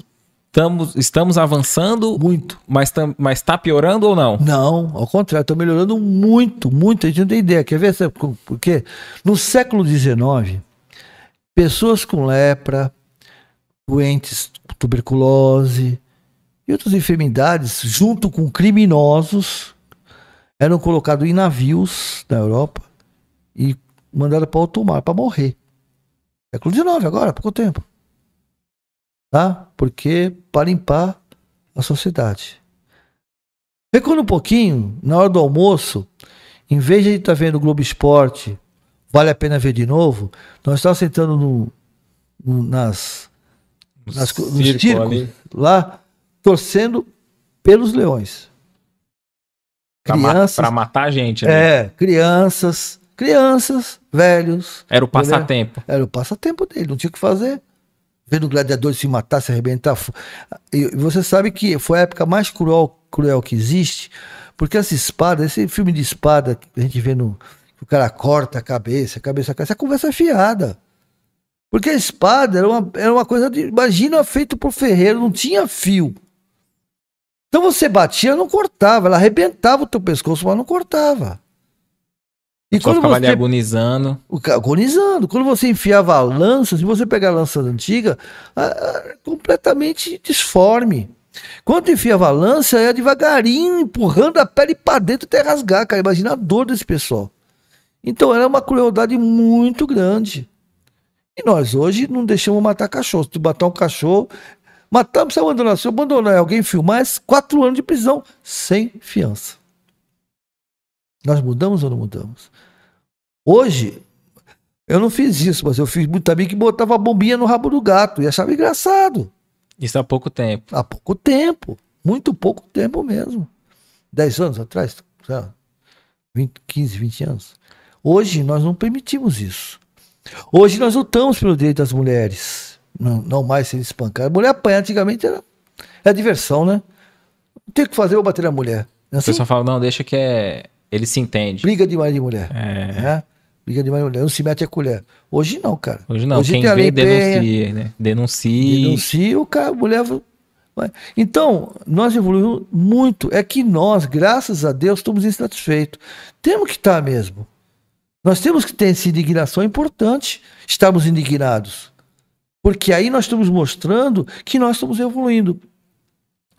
Jesus falava muito em parábolas, né? E a parábolas, ela é uma parábola. O que é uma parábola, né? As parabólicas, né? Elas são côncavas, né? Ela é pro resto da vida, concorda? Que o som bate aqui, vai rodando, vai e volta. A parábola é São sempre atuais. Vai sempre atuais. Por exemplo, a parábola do joio do trigo. O que, que é o joio do trigo? Eu vou assim, né, é, falar pro, pro, pro senhor, eu vou, tá cheio de, eu, eu vi que tá cheio de joio, cheio de joio aqui, eu vou arrancar, né? Não, não, não, não arranca não, ele falou. Bom, por quê? Porque assim, o joio, ele nasce ao lado do trigo e ele se entrelaça com as raízes do trigo. Se tu arrancar o joio, o trigo vem junto. Então você faz assim, deixa o joio aí, a hora que o trigo estiver pronto para ser colhido, você arranca, arranca os dois, separa o joio, queima, porque o joio não se vê nem para comida para gado, que era amargo e duro. Queima ele, por quê? Para a semente não se espalhar. Olha só como ela é inteligente. Queima ele, porque assim a semente queimaria e não se espalharia, ele desapareceria. E nós, o joio, mais a decisão. Então, hoje o que está acontecendo é que nós estamos na colheita. Você quer roubar? Pode roubar. Basta ter um bom advogado e dinheiro. Eu, se falar assim, Nilton, eu vou roubar, se tu fica na tua, tem 10% para você. Eu não roubei, roubei. Mas eu sou o quê? Cúmplice. Tá sendo conivente com aquilo, né? Entendeu? É um jeito, eu não falei. Ah, agora eu falo assim, não, Deus me livre. Eu, aí o que, que eu faço? Eu pego pessoas que roubaram milhões. Pô, o cara roubou 800 bilhões lá na, lá na Suíça, que absurdo. E tu só me deu mil, mil reais de, de, né, de propina. Eu te pergunto, qual é a diferença? Valor evidente, mas qual é moralmente? Qual é a diferença moralmente de eu ir no supermercado, ver aquela uva verde deliciosa, aí eu experimento uma, nossa que delícia, dou uma voltinha, eu pego o leite, pego outra, dou uma voltinha. Experimento o caixa inteiro. Né? Qual a diferença, cara? É, Porque a uva tá ali que pra ser... que só faltou oportunidade. Tá né? escrito assim, ó, pode experimentar. É. O dono fala assim, ô oh, meu, não é para experimentar, não, é para comprar. Eu tô sendo o quê? Imoral, não tô? Porque a imoralidade não tem. Ela é assim. O certo e errado não existe. Certo e errado não existe. Que loucura é essa? O que é certo para mim não é certo para você. O que é certo para você não é certo para mim. É os meus valores, bons ou ruins. Né? A gente é, pode ser. Mas o moral e imoral não tem. Ou é moral Entendi. ou é imoral. Ou seja, não tem meia grávida. Ou tá grávida ou não tá grávida. Não é assim que funciona? É. Ah, não, tá meia grávida. Como assim meia grávida? né? Então, o moral e imoral não dá para discutir. Você pode até ser radical e não aceitar a imoralidade. É, é diferente. O próprio Allan Kardec, né, no Evangelho segundo o Espiritismo, ele diz, né? Ah, a gente poderia discutir aqui sobre isso, aquilo de Jesus, agora, algo que ninguém discorda é o seu ensino moral. Isso. Né? Ninguém, até um ateu, não vai é, discutir com a parte moral, né? E, e dentro da tua área da psicologia, psicanálise, é, a, esse próprio estudo está sempre sim, com fundamento na, na, proposta de Cristo, né? Sim. Ele já sabia de tudo o que hoje nós estamos. Né? Gatinhando. Então, quando eu atendo uma pessoa, eu não vou. É, a psicanalista eu costumo dizer que é um arqueólogo, né? A gente não, não define nada, não induz nada nem nada. Nós somos arqueólogos. O arqueólogo é aquele que pega o sítio emocional, né? E a, vai, vai, vai cavocando, né? E pega uma, diga assim, pega esse celular aqui, eu peguei o celular, eu sei, eu, eu tô vendo que na, no, no, meu conceito é um celular, né? Eu falo assim, o que, que é isso aqui? Ah, isso aí é uma, uma, uma bola. Eu não vou falar, pô, tu tá louco? Isso aqui é um celular. Não. Ah, uma bola. Ah, que legal. O que, que você faz com a bola? Sempre assim, vasculhando o sítio dele, né? Cada vez que eu pergunto, é uma. É, a, é a famosa pincelzinho que você limpa. Ah, uma bola. O que, você faz com ela? Ah, eu jogo. Eu jogo bola. Ah, joga bola. É mesmo? Então, joga com ela para mim. Aí o cara vai. É. Não dá para jogar, ele é reto comprido. É, é mesmo? Ah, não é bola não. Ah, não é bola. O que que é então? Ah, eu acho que é um pneu. Ah, é um pneu. Mas que serve pneu? Ah, o pneu serve pro carro. É mesmo? Colocar isso pro teu carro, é, é, você entendendo? Metabólico, metaf... Não, perfeito, perfeito. Porque assim, a pessoa, ela vai expondo aquilo que ela escondeu dela mesma. Dela mesma. Ela escondeu, guardou, porque aquilo incomodou, fica lá guardado, enclausurado, encapsulado e não mostra para ninguém, cara. Ela não quer, é, é, é, é, a negação. A maioria das vezes é negação. Eu não, né, não sou assim, não sou, não, tá? Mas eu continuo tendo atitude de quem é. E os sentimentos contrapostos começam a me cobrar. E a culpa vem. E a raiva vem. E quando a pessoa descobre, com esse auxílio de um especialista ali, a se enxergar verdadeiramente, ela melhora por quê? Porque ela desperta. E agora, aí, aí, nesse momento, começa o enfrentamento. E dói. É, porque antes era melhor nem saber, né? É, enfrentamento dói. Porque assim, toda mudança dói. Você sabe disso, toda mudança. Eu costumo falar pra mulherada assim: ah, não, mudança não dói. Fica cinco anos deitando no lado da cama com mudança. Olha só como mudança é difícil. Deita do lado de uma cama de cinco anos, depois fala assim, o marido fala assim, deixa eu deitar do teu lado, vê se deixa. Você não dorme. Né? Você não dorme. Você vai ter que ressignificar o processo, cara. Entendeu? E é uma coisa simples, né? Dormindo, é, né? Isso é uma coisa assim. Imagine, uma, imagine um erro, uma, uma tendência, não sei como que Que você achava que estava certo. Você tem a, a encarna, é. há vários anos, né? É. Não só uma encarnação. Né? É, e isso. Como mudar um defeito não que está com a gente? Não, a... muda. É, é o proporcional inverso, você sabia? É que nem enfermidade. As enfermidades, por mais que a, a, a ciência positivista não aceite, elas são efeitos e nunca causa. Hoje já está reconhecendo. A causa, na realidade, é proveniente de comportamento, de sentimento que a emoção né, gera e joga no, no organismo. Né? A emoção, né, aquele famoso frio, aquela raiva, aquele não sei o quê, ela injeta né, enzimas no organismo tóxicas, né, quando é negativa. E quando é boa, enzimas construtivas, né? através da, da homeostase e tal, da proteção do organismo. Então, o que acontece? Nesse processo que, que ocorre, o que quando você se sente, né, de, de alguma maneira, você percebe que você cometeu erro, aí vem a dor.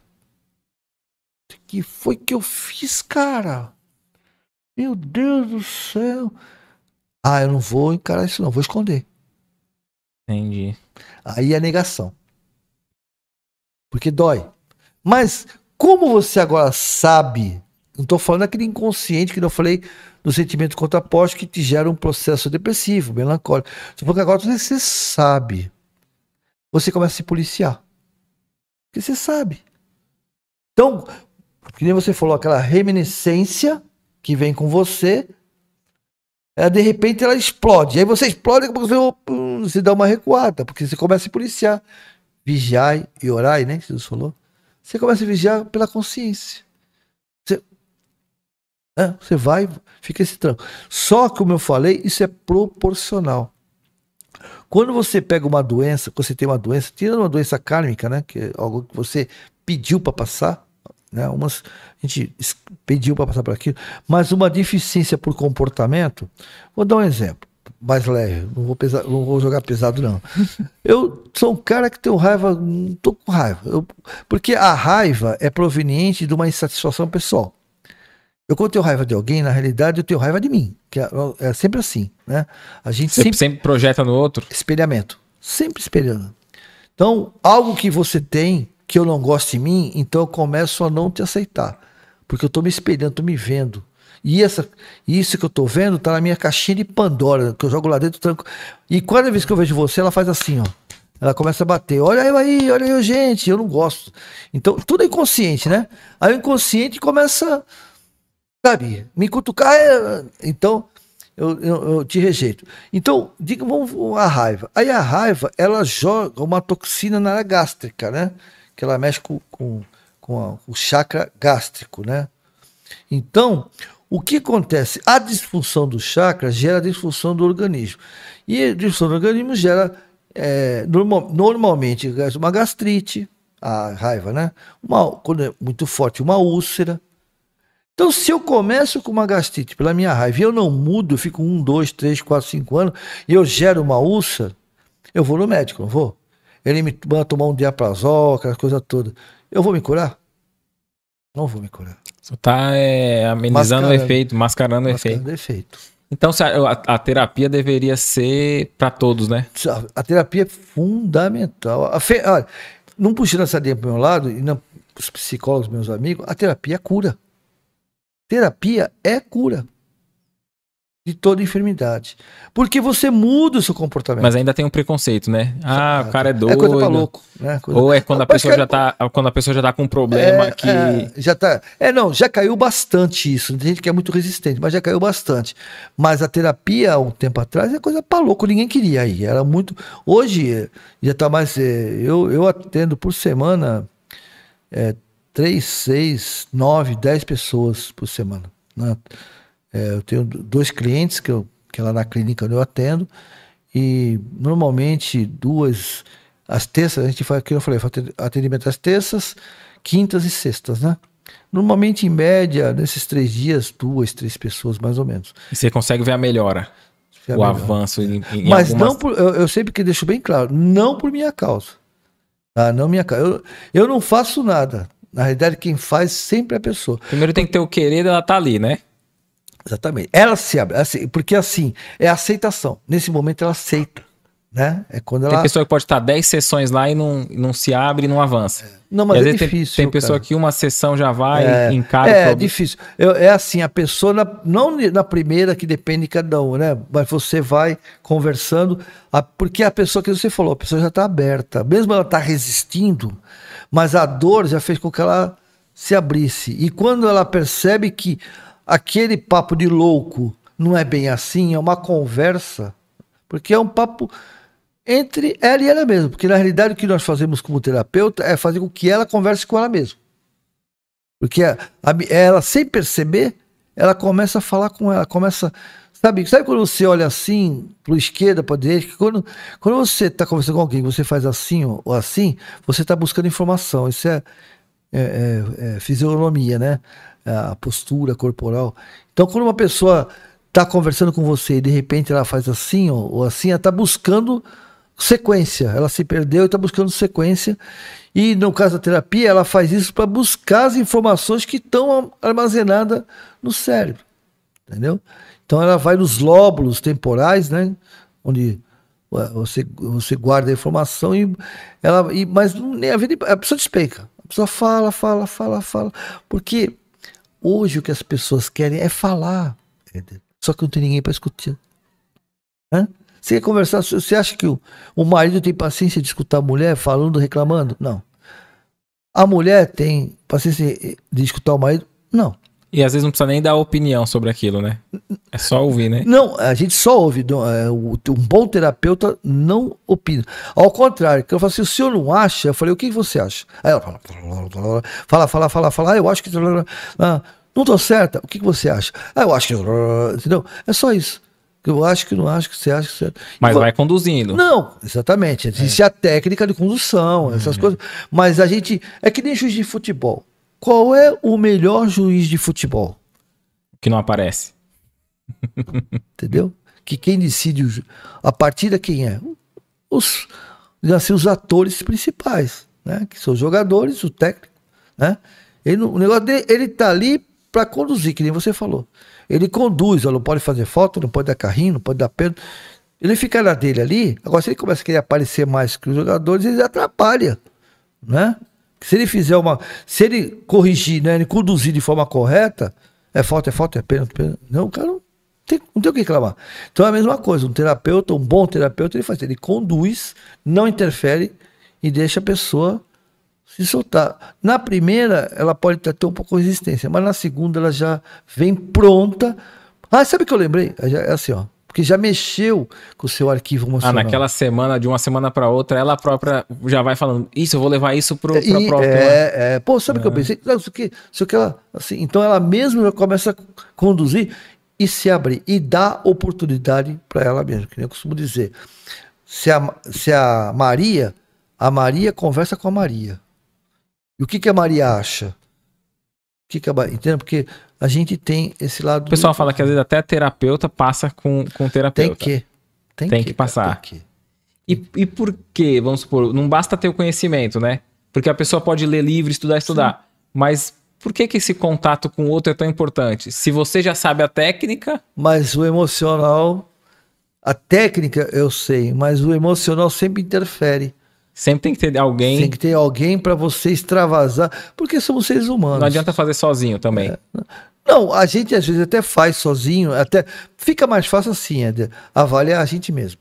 Porque como a gente já tem um, um uma certa um conhecimento, né? Não um pouco conhecimento, a minha atitude depois que eu tive, eu, eu assim, eu entendi, eu, eu me autoavalio. Pô, meu, isso aqui Igual é. que Santo Agostinho aconselha, no fim do dia, sempre revisar o teu dia, isso. ver o que, que você fez de bom, reforça, é aquilo que foi de ruim. Corrige.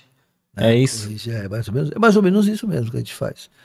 Na maioria, quase, praticamente quase todos os terapeutas costumam fazer esse tipo de coisa, porque é até uma coisa automática. Porque a gente mesmo. É porque assim, quando você faz uma terapia com alguém, na realidade a gente pensa que nós estamos fazendo, é os dois estão fazendo. Porque as coisas que ela está dizendo. Só de você estar tá ouvindo ali, você já está progredindo, aprendendo você, com ela. Não, e você, se, em muitos casos, você se encaixa naquela situação. Hum, você entendeu? É uma coisa inerente. Você, sem você perceber, a pessoa vai falando, porque aconteceu assim, e você fala: caramba, eu estou fazendo igual. Então, muitas vezes, a terapia. Você aprende da com pessoa, a... a... própria terapia. Não, você se autoavalia. Entendi. Entendeu? Você olha e fala assim, pô, é porque o meu marido falou assim que eu sei que. Eu falei, caramba, peraí. Agora eu estou entendendo o que, a minha esposa sente, o que meus filhos sentem, entendeu? Porque ela está no, contrapo, no contraponto meu, né? Porque é, se eu sou, se ela está é, falando do marido, eu e você está me... no mesmo perfil. Entendeu? É, eu, agora eu sei o que a pessoa sente. Porque uhum. muitas vezes as pessoas que estão à sua volta não falam que sente verdadeiramente, né? Uhum. Você pode até esbravejar, xingar, mas você guarda. Porque, infelizmente, nós falamos aquilo que não devemos e guardamos aquilo que não deveríamos. Entendeu? Porque eu, você me fala algo que me agride, até não intencional, mas como aquele machucou, eu esperneio, eu reajo. E eu reajo querendo te machucar também. Sim. Então eu falo as coisas. Ah, fui ferido, vou ferir. É, eu falo coisas que eu nem quero, nem estou pensando, mas eu quero Mas ferir. você sabe que vai me machucar, então você fala. Mas nem, às vezes nem é o que você nem uma visão real do que Isso. você tem. Isso. E o que me machucou verdadeiramente, eu não falo, eu guardo para mim. Eu deveria te falar. Peraí, vamos sentar, deixa eu conversar contigo aqui. É, de reagir. Eu me senti assim com relação pô, a. Eu acho que você não devia falar assim comigo, porque afinal de contas, tal, tal, tal, tal. O cara vai falar, pô, então me perdoa. Tal. Aí o cara já fica mais esperto. Mas como você reage, a pessoa reage, aí você se revolta, reage também. Aí, então fica uma troca de. Né, uma pancadaria. É, a gente nunca viu alguém discutindo, gritando, cara, ah, você é um egoísta, tal, e a pessoa parar a discussão, pô, você é, tem razão. Isso, você não vê é, isso, não, né? Não, não, vê verdadeiramente. Entendeu? Isso é, isso é importante. É importante, é o, é o grande é o crescimento. É Perfeito. Vamos ver um pouco dos comentários aqui, Kaique, o pessoal você me, me encaminhou aqui.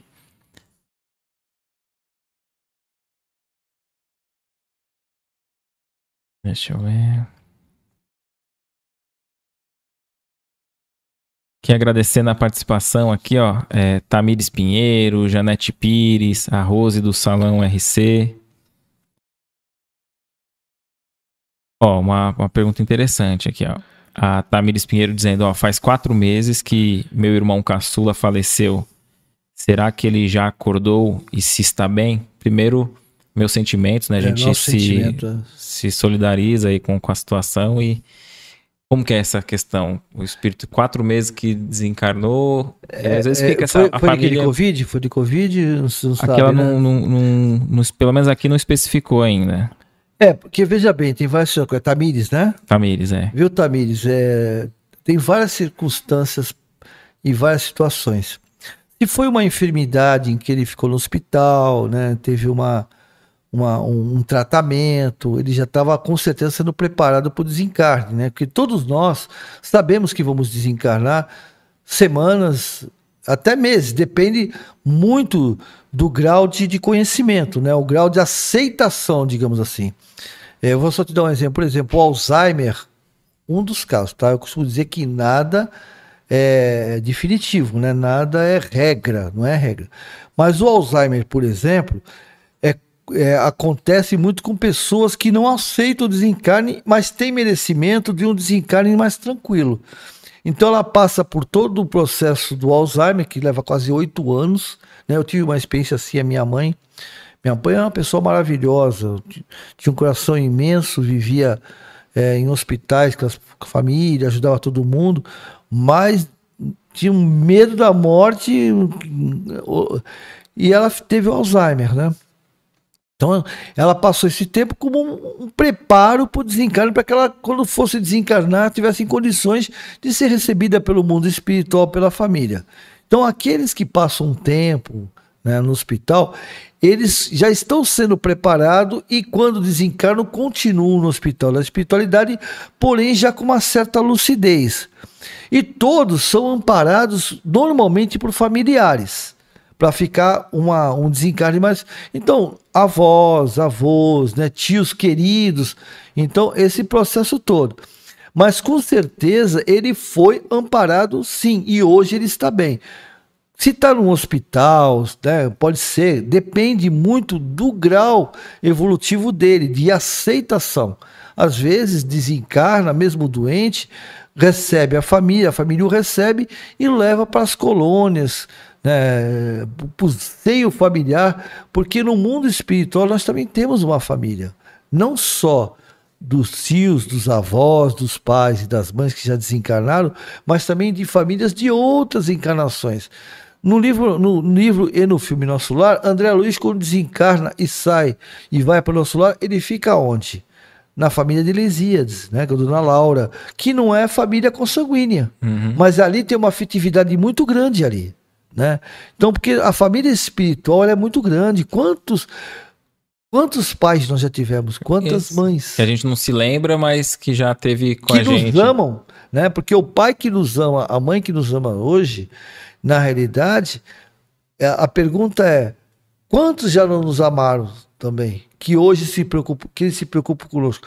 Normalmente os nossos amigos espirituais, os nossos protetores, são familiares, né? De outras encarnações que hoje nos protege e nos orienta. Tem uma, tem uma, tem um livro é, pela Vera Lúcia Marinzec, acho não sei se é Flores de Maria, que mostram é, esses espíritos de criança é, ou jovens que desencarnaram e muitos deles estão no plano espiritual, se recuperam, são acolhidos pelos parentes, Sim, familiares, sim. tem atividades lá, Tem, brincadeiras, tudo. Sim. Só que eles falam, eu, só te- eu, eu não tô tão feliz porque eu tô sentindo a vibração de choro, de lamento dos, dos encarnados. Sim, Se eles sim. soubessem como eu tô bem aqui, É, é Né? verdade, é verdade, é verdade. Não, e às vezes é, a gente pode saber que alguns casos sim, a gente sente. Outros casos, a própria espiritualidade barra essa, esse pra não- não perturbar. pra não perturbar os jovens, principalmente quando está enfermo, né?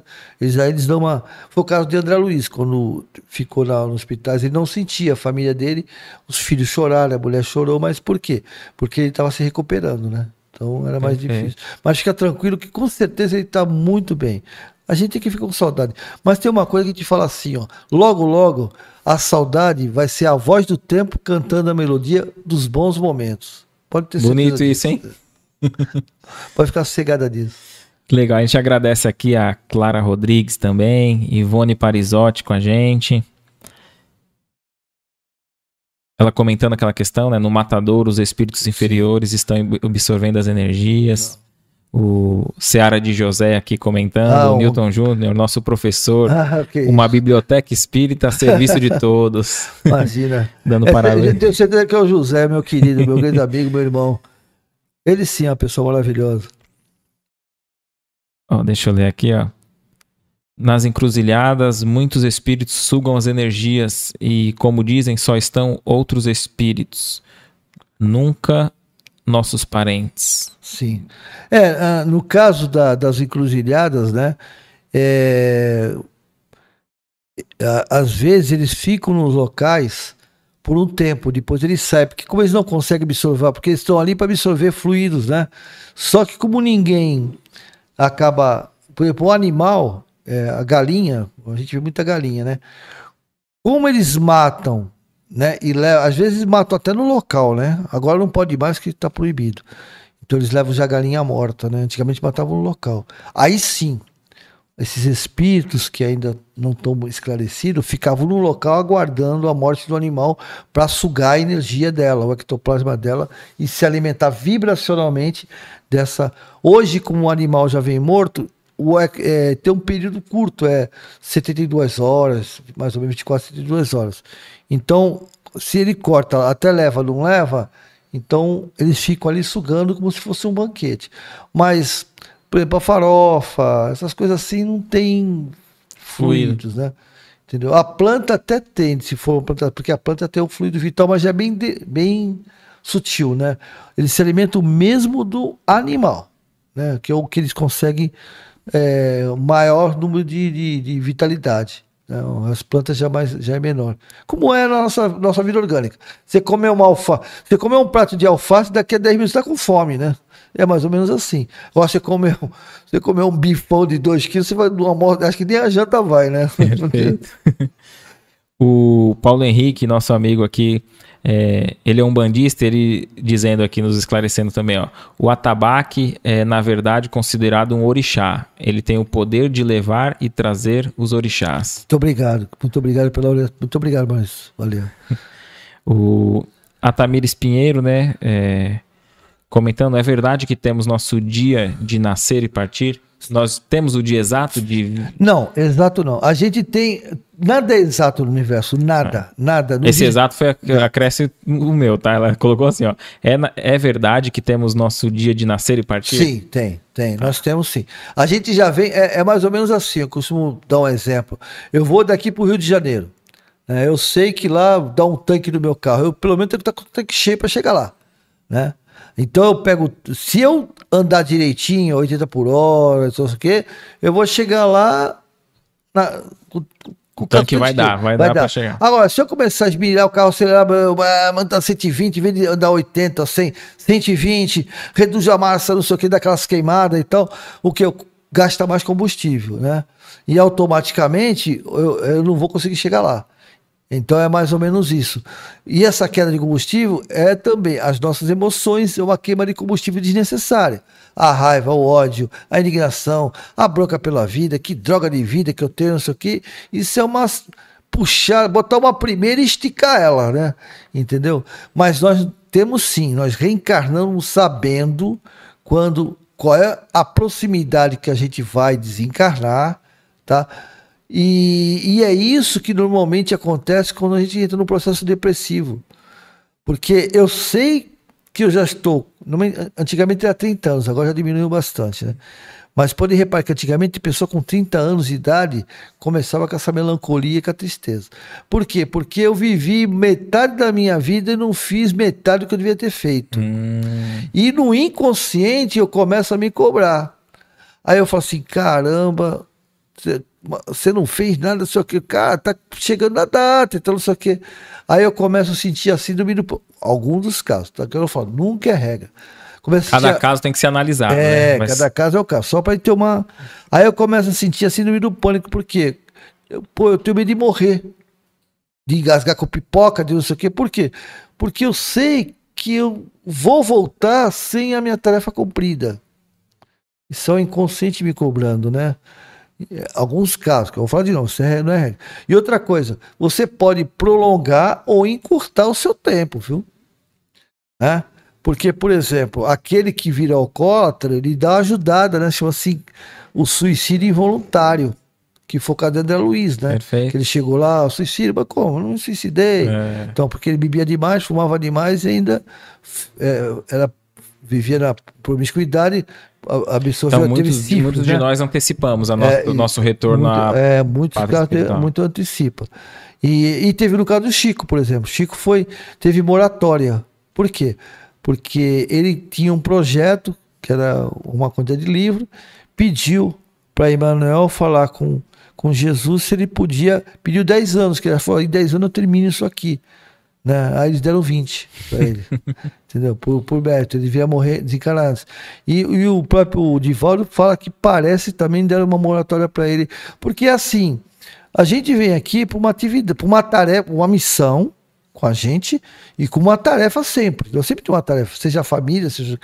E às vezes a tua tarefa, você termina a tarefa e o cara fala assim, pô, mas peraí, ele tem condição de fazer mais essa. Você quer fazer, cara? Então tá, vou te dar mais tempo. Aproveita melhor aquela encarnação ainda. Exatamente. E há casos, viu, gente, que é muito mais importante, que a espiritualidade com autorização do plano elevado nos tira do, do- da vida para nos proteger. Porque às vezes a gente vem aqui para uma tarefa, não faz aquela tarefa e ainda sobrecarrega a encarnação. Começa a desviar de E forma negativa. prejudicar, ainda aumentar mais o seu problema. Olha. Aí eles, por amor, falam assim: ó, vamos tirar o cara, que senão daqui a pouco Entendi. Entendeu? É muitos raros casos, tá? Mas a gente tem que colocar uma situação, mas é muito raro esse caso. Mas acontece. Aí aconteceu alguma coisa, ou infarto, ou AVC, ou acidente de carro, de avião.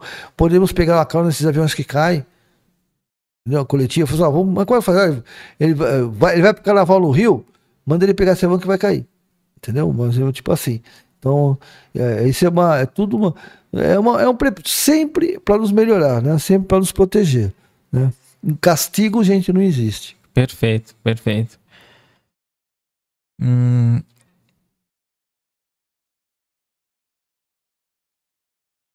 Aqui a, a Cissa também com a gente, a do Irmã Um beijo. Cristina. Beijo pra Cissa.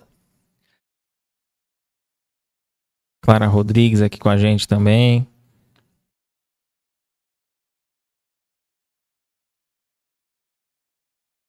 Acabou a bateria. Ó, a- um comentário interessante da, da Ivone aqui, ó. Ela diz assim, ó. Dizem que o Covid veio para evitar uma guerra nuclear. É, isso, isso ac- aconteceu.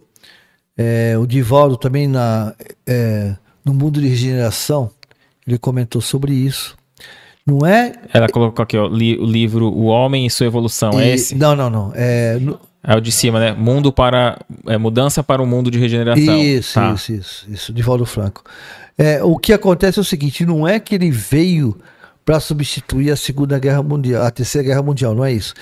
É, nós tínhamos, é, o próprio Chico nos fala isso, isso eu falo constantemente, até julho de 2019, se nós não entrássemos em guerra, né, é uma moratória que foi dada, e que nós, a nosso, não haveria mais a Terceira Guerra. Não haveria mais a Terceira Guerra e nós evoluiríamos muito em todas as, as circunstâncias, na medicina, na saúde, na saúde, na educação, na tecnologia, porque espíritos, que a gente chama de extraterrestre, mas extraterrestre todo mundo é, né? Porque afinal de quem não nasceu aqui é extraterrestre, É. né? Estamos todos viajantes, né? Estariam em contato conosco, inclusive não só através da espiritualidade, que já acontece isso, espíritos de Alcyon, né, que são evoluidíssimos, já estão reencarnados, são criancinhas, mas logo, logo, em 2057 já estarão adultos, com 30 anos aproximadamente, já vão impulsionar a Terra, bastante. Nós já temos Emmanuel, que está encarnado desde 2000, comprovadamente, né, e já está com 21 anos de idade, vai atuar na educação. Também é uma pessoa que logo, logo vai deve estar aparecendo aí, se despontando, não aparecendo, se despontando. E que existiria esse grupo de espírito, porque se a guerra, se a guerra houvesse, nós retroagiríamos 900 anos.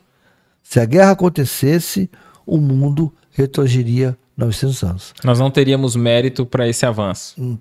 Não, Não, iríamos merecer não, também, não é né? merecer. Imagina uma guerra nuclear que é, devastaria um terço da humanidade de imediato. E depois mais um terço com as enfermidades que, o, que, a, que a radiação vem. Então, você faria, ficaria com um quarto da humanidade, praticamente, né? E teria que reconstruir o planeta.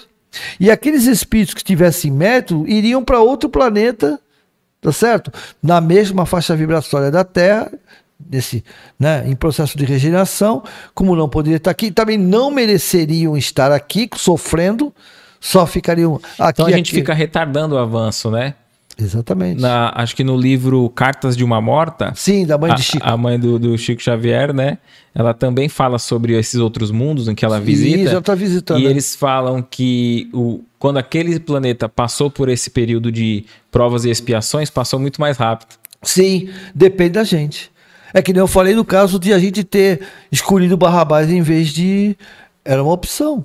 Estaríamos muito mais avançados hoje.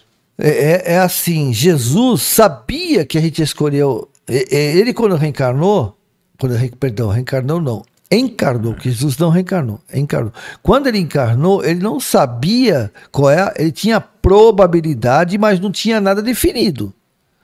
Porém, quando ele chega, que ele vai lá, lá na montanha, pedir pai, faça esse cara, isso é porque ele já sabia que nós já tínhamos decidido. E ele vai lamentar.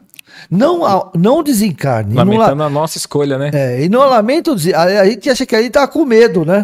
ah, imagina, poxa, ele, o medo dele que deve ter dado quando ele encarnou, né? Porque ele ficou, precisou de 4 mil anos para se preparar. Lembra que nós falamos do fluido uhum. vital, a massa física e tal? Porque Jesus foi mais ou menos assim. É, ele é um oceano e eu reduzi ele a entrar dentro dessa caneca. Né? Então, pegou toda essa luz, pôs dentro dessa caneca. Quer dizer, imagina, né?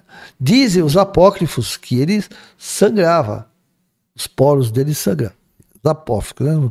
Isso é o que diz, é o famoso diz que diz, depois de bastidores. Porque eu acredito, não duvido não, porque era muita energia.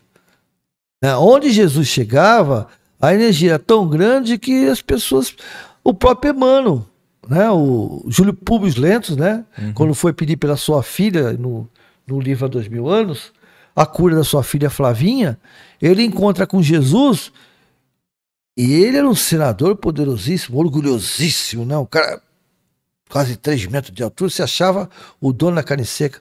Quando ele encontra com Jesus, ele cai de joelho e não fala, só chora, não abriu a boca. Jesus falou com ele, também sem abrir a boca, porque são duas linguagens diferentes, né? Ele fala aramaico e, e lento em grego. Mas telepaticamente, né? Jesus falou com ele e só chorou.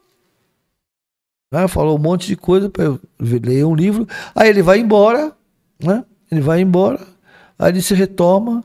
No final das contas, e Jesus fala para ele: Eu sei que tudo que eu disse agora de nada adiantará.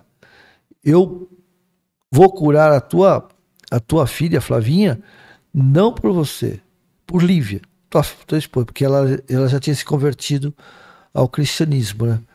E, ela, e ele chega e fala por ela, não por você. Mas a semente está plantada. Porque ele sabia que ele, ele chegaria ao que ele é hoje, né? E aí ele diz assim: você pode me seguir agora ou daqui mil anos. Isso, é, tá vendo? Coincidência não é mil anos. né? Entendeu? Então, foi decisão, é a decisão dele. Ele podia falar, podia não decido. Podia ter mudado naquela hora, né? Ele podia ter falado assim: não vai matar o homem. Porque ele é um senador, ele mandava mais do que o do que Pilatos, do que o. o, o... É quantos não poderiam ter mudado a... no caminho, você caminho, tá entendendo? Né?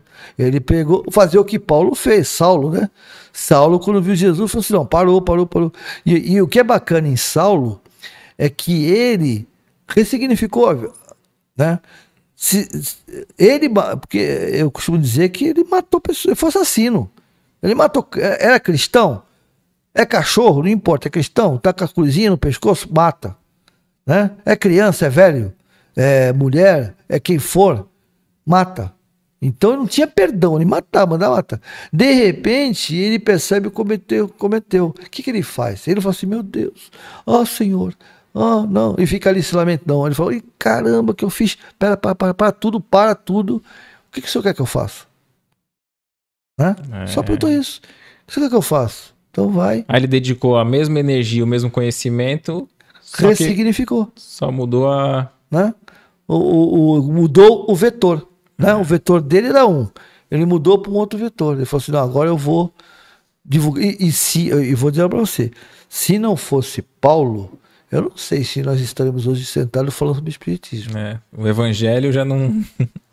Entendeu? Porque os. os, os é, Ele espalhou pro mundo, né? É, não, não, ficou os mais uma, uma religião os local, né? apóstolos, na verdade, não foram os apóstolos que divulgaram, os apóstolos ficaram por ali, ó.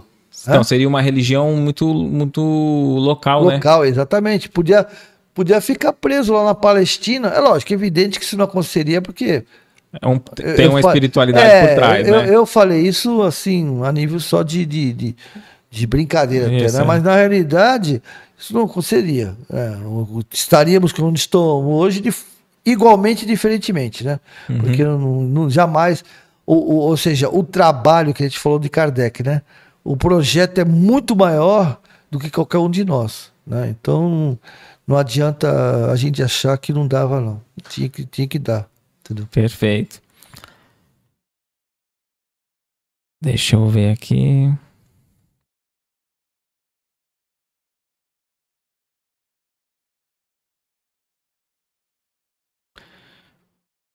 Nosso cumprimento também para Eva Maria. O Paulo Henrique, nosso amigo, comentando aqui, ó. O ego é um grande degrau na questão de ajuda. Às vezes precisamos de ajuda. Sabemos das limitações, mas o ego atrapalha e muito. Verdade. Falou perfeito. Você, você foi preciso. Aqui acho que quando- na, na questão que a Ivone Parisotti, né, quando a gente falava sobre a televisão, essa conexão com o mundo espiritual, ela fala, é verdade, e hoje já tem perfume pela televisão, né? Esse avanço de, de ter Sim, esse- sim, sim. mais sensações, né? Sensações, é. Que mexe, né? É, é a famosa informação, é, é, informações subliminares. né? hoje em dia, sempre foi usado, principalmente na, na parte de marketing, as informações subliminares. Coca-Cola, né? a McDonald's, tudo são informações subliminares. Quem usou muito isso, né? que usou não, quem usa muito isso são os japoneses. Né? Japoneses, eles usam muito com esses bichinhos coloridos e tal, não sei o quê, que prende as crianças. Né? Aquele, aquele é, acho que era Muppet, né? Muppet Show, né? Acho que também usou muito informação. O Walt Disney, o Walt Disney também, as informações. Então, é, isso isso sempre foi usado pelas pessoas, da, da- da- no caso da televisão, sempre foi usado. O, aqui o canal, né, Seara de José, pergunta, você que atende várias pessoas no Seara de José e fora dele, qual a maior dificuldade de as pessoas se libertarem das suas aflições? A negação. É mais ou menos assim. O, o alcoólatra, ele só vai deixar de ser alcoólatra quando ele reconhecer que ele é. Porque quando ele fica assim, eu paro hora que eu quero, é o Hum, problema. Eu tenho controle. É, eu vou beber aqui, mas eu- amanhã eu não bebo mais. O fumante, ah, só que eu, se eu quiser eu paro. Então a negação é, é porque a negação, a pessoa está se enganando a si próprio. Eu não preciso de ajuda. E o que é pior é assim, o, que- o que é mais a negação mais forte, sabe qual é? Que todos nós temos, é quando pedimos ajuda, mas não queremos ser ajudado. É uma negação tipo assim, eu quero que você resolva o meu problema, mas eu tô certo. Entendi. Entendeu? Eu criei, é assim, fui, essa é a mais difícil, acho que é por isso que o Zé tá perguntando. Essa é a mais difícil. Eu criei esse problema. Eu tô onde tô porque eu construí esse castelo. Seja um frio, seja um castelo frio, desmoronado ou mal construído, mas fui eu que construí. Porém, eu, eu não quero mudar. Eu quero continuar construindo castelos assim, mas eu quero que você resolva o meu problema com esse castelo. Ou seja, eu quero que você faça a reforma do meu castelo. Você pode até reformá-lo, mas e o próximo, como é que vai ser? E você acha que a humanidade não, não, não continua assim? Vamos supor, antes a gente pensava, né? Os, os profetas lá diziam, ah, vai vir um Messias, vai vir um Messias. Aí a gente, ah, não vamos fazer nada que vai vir um Messias. Aí veio o Messias, matou. Putz, era o Messias mesmo, matamos. Ah, mas ele falou que vai voltar, vamos esperar. E, e o próprio espírita, né, fala assim, o Sim. Chico fez um trabalho lindo, aí muitos falam assim, né? Pô, mas o Emmanuel vai vir. Vamos esperar. Vamos esperar. e, e, é e a gente nunca é quer assumir as rédeas e nós. Sabe como é que eu nome isso? Crenças limitantes. São aquelas que me travam e eu não saio do lugar. Porque eu, tô, eu tenho uma crença que, das duas, uma, ou me diz que eu não devo fazer, ou então me diz assim, fica calma aí que tudo se resolve.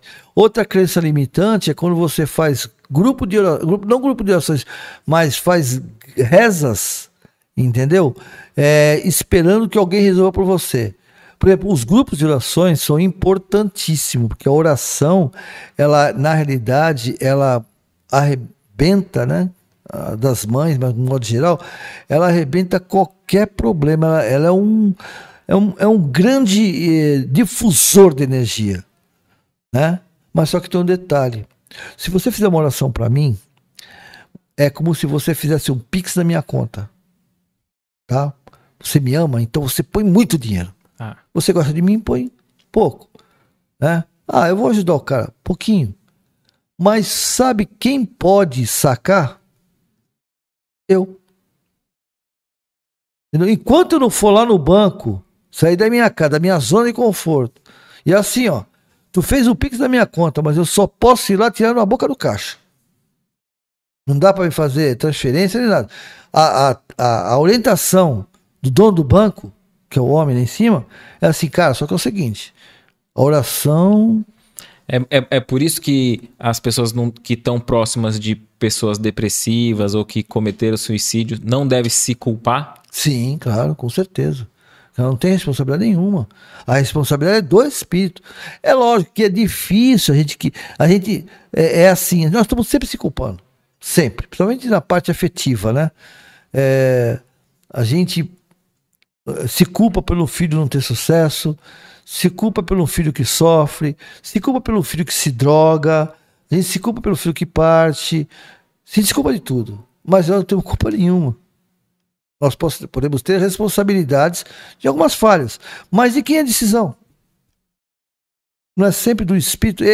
Não é o livre-arbítrio dele que trouxe ele aqui? Ele nunca perde sua autonomia, né? Ele não perde. Ele, ele reencarnou na minha família. Eu como pai, né? Minha esposa como mãe. Mas na realidade não é meu. Porque as decisões são deles, não minha. Eles vão ter um, um caminho até o momento em que eles acharem que, que, que eu posso. Quando acha que eu não posso mais, meu, não adianta. Entende? Então é sempre decisão. É por isso que eu falei, a pessoa mais importante para a pessoa é a pessoa. A mãe, a pra mãe é ela, para o marido é ele, para o filho é ele. Entendeu? Perfeito. Aqui tem uma, uma pergunta da Marli Santos, mas acredito que já, já foi respondida na, durante o episódio, né? Mas é, depressão pode estar associada a vidas passadas? Você, você sim, já falou sim, bem, né? Sim, sim. Pode sim. Pode estar a vidas passadas, mas pode estar relacionado à vida de hoje também, tá, gente? Não é só de vidas passadas, pode os dois. Ó, oh, a, a nossa amiga aqui, Delba, deixa eu achar aqui, ó. Perguntando se tem algum centro espírita aqui no Tude Bastos, né? Ela é daqui também, tem, ah, o, tá. tem o teatro aqui, muito bacana, Aroeiras aqui, no, no Tude Bastos.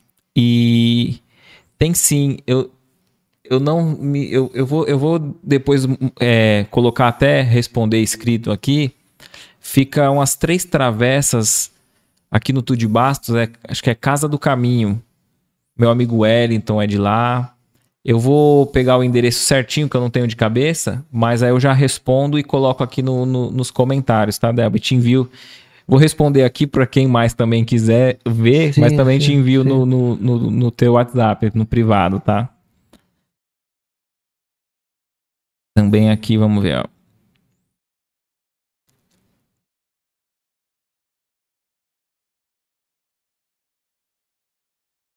Excelente aqui. É, a Ivone perguntando assim: ó, conheço uma pessoa que tem uma grande mediunidade fabulosa, mas diz ela que não aceita nenhum centro, diz que não tem afinidade com nenhum.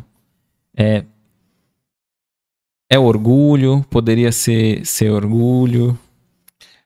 É só conversando com ela para poder analisar, não tem como saber. Normalmente, pode ser um monte de fatores, pode ser uma decepção, né, que ele tenha tido nessa ou numa outra encarnação, pessoas que o decepcionaram, essa pessoa, ela tem a mediunidade, então Mas ela pode utilizar essa mediunidade de uma. Eu não sei que tipo é que é, né? Uhum. Mas, por exemplo, ela pode canalizar essa energia para as pessoas que precisam. Não precisa estar dentro do centro, né? Não precisa estar dentro do centro. Eu, eu não estou falando para ela receber ninguém em casa, não é isso, né? Tem uma, uhum. um receber, uh, né? Receber é modo vulgar de falar, isso, né? Isso. Se envolver. Mas, por exemplo, se ela tem essa energia, ela tem uma conexão com a espiritualidade. A partir do momento que ela pega um minuto na casa dela, bota uma musiquinha gostosa, né? Uma, e, e mentaliza, não trazendo nada, né? A mentalização assim, não vou lá no hospital e chego lá e trago os, as, as dores de lá. Mas tipo assim, pegar a minha luz junto com a luz dos amigos espirituais, até essa mentalidade, essa mediunidade, ela pode verificar a equipe que trabalha com ela e mentalizar uma pessoa que esteja que ela conheça, que esteja alguém que pediu auxílio para ela, entendeu? E ela vai e leva essa energia até essa pessoa, deixando a energia lá sem trazer para ela, né? Necessariamente não tem. O, a casa espírita ela é importante porque você adquire conhecimento não só de conhecimento de como utilizar a sua mediunidade, na realidade, eles não vão ensinar como você deve utilizá-la, porque isso a pessoa que sabe o que é melhor para ela, mas ela pode assim dirigir, né, auxiliar essa mudança, mas principalmente o estudo mesmo, porque sem conhecimento você fica perdido no caminho. É que nem você entrar numa floresta bonita, mas não conhece as trilhas. Então você vai se perder nessa floresta. Você tem que conhecer quais as trilhas, quais é os locais que você deve ou não deve né, seguir e assim por diante, né? Senão você se perde, né? Perfeito. Vamos ver aqui. Teve bastante comentário, interação, né, Kaique? Bacana, a gente agradece o carinho de todos, todos que, que participaram, estão participando. Ó.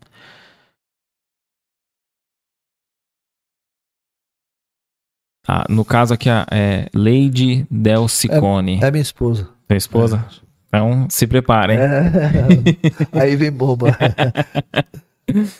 é, ela diz assim, ó, em relação ao caso da Boate Kiss, tinha mais pessoas que poderia ter, no caso, essa imprudência, falta de segurança do local, tem a ver com o desencarne coletivo? Também contribuiu, porque assim, o, o desencarne coletivo ia acontecer de qualquer maneira, né? Uhum. Agora, a Boate Kiss ocorreu justamente para chamar atenção pela imprudência do dono da boate, que foi, ele se tornou cúmplice daquela situação. Ou seja, sua imprudência, sua irresponsabilidade, sua ganância, né? Porque na realidade é, todo esse processo também foi dele também. Como, de, pen, de, de, pensar no outro também, né? Exatamente. Não só talvez em... E ele com certeza um dia vai responder por isso. Porque olha só como é, é maravilhosa a espiritualidade. É, ele teve essa oportunidade de não deixar isso acontecer. Provavelmente ele já tinha um compromisso nesse sentido.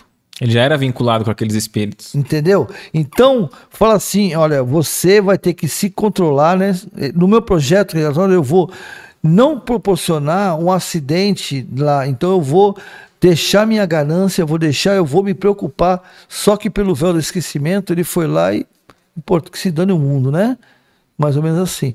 Esses espíritos encarnariam assim, com certeza. Ou com uma queda de um avião, né? Ou uma ou seja, o, o, o, modo de desencarne ele está sempre vinculado aos fatores que geraram um compromisso.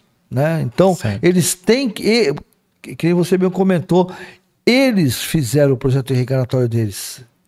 A maioria, tá? Porque tem aquelas reencarnações compulsórias. É quando você não aceita, você acha que você não fez nada, você é inocente, só foi coisa do acaso, eu fiz a coisa certa. Então você reencarna para passar por isso, é uma reencarnação compulsória, para passar por isso e sofrer aquilo e ver, pô, peraí, alguma é, o negócio não é tão bom Como assim. a gente não tem um grau evolutivo de escolher por nós, nossos mentores Vai, escolhe, porque, o que é melhor para nós. Exatamente. Igual um pai é, escolhendo o que a, o que a criança fala, vai é, comer, porque, porque ela, ela, não tem quer. maturidade ainda. É, ela não quer comer aquilo, mas Você a força por quê? Pra, Pro bem porque- dela. Então, pra Até que ela possa ter um grau dela isso. é, fazer as próprias E se escolhas. ele desencarna, perdão, se ele desencarna com essa e não e, e ao desencarnar, fala assim, eu não merecia isso. Por que que eu- mas o- os judeus, ah, eles mereciam. O judeu não é gente. Entendi. Co- Não mudou essa- ainda. Continuar com essa endioplasia. Ele vai reencarnar de novo, vai passar por uma situação semelhante e vai sofrendo até. Porque a dor, na realidade, ela não é um castigo. A dor é uma válvula de segurança de uma panela de pressão. Né? Interessante isso, hein? né? A panela de pressão assim, ela vai, vai, vai, ela vai explodir. E vai fazer mal para quem? Para ela, não vai destruir. Pra... Então tem uma válvula que fica. tch, Ela te avisa. avisa. Aí quando você não dá atenção, ela para. Aí você pega. Entende? Então, ela, ela- é, na realidade, a dor é, é, uma, é um alerta, entendeu? De que você está no caminho errado.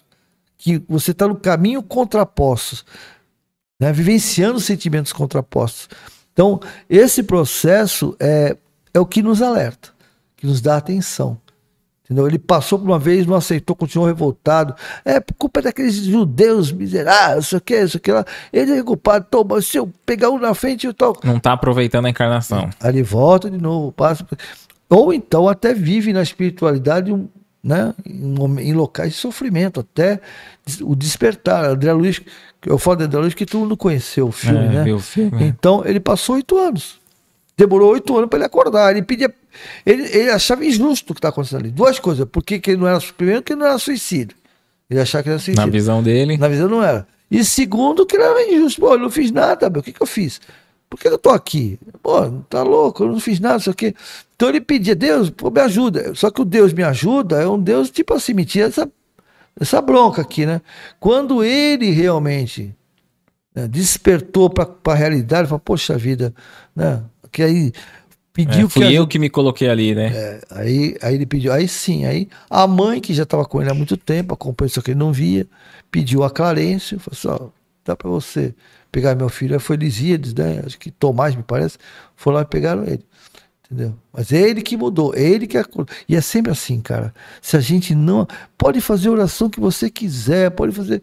Cara, não perde. Tá? A oração você não perde. É ouro, é diamante. A oração é diamante, não é nem ouro. É diamante, que é uma pedra que onde você colocar, pode pôr no fogo, pode pôr no, jogar do vulcão, entendeu? Ela vai estar lá, ela jamais se destrói. Ela é um diamante. Porém, tá num cofre que só você tem a senha. Nem quem te depositou tem a senha. Quem tem a senha não, não diz para ninguém, que é Deus e Jesus. Perfeito. Você tem que ir lá abrir. ó. E assim, ó, quer, tu quer a oração? Sai da tua zona de conforto, vai até o banco, enfrenta aquela fila imundo, monstruosa, né? E saca. E saca. Perfeito. Hum. Deixa eu ver aqui. A Marli Santos, segundo o Espiritismo, não é o egoísmo um filho abandonar os pais idosos? Não tem eles responsabilidade moral para com eles? o filho abandonou o pai? É. É um egoísmo emocional. É um ego- É egoísmo emocional. Mas é assim: é, ele tem os motivos dele. Né? Eu não estou justificando, eu estou explicando, tá? Não estou justificando. Porque para cada caso é um caso, né, gente? A gente tem que entender o seguinte: que às vezes a nossa verdade, que nós começamos no começo, né, não é a verdade do outro.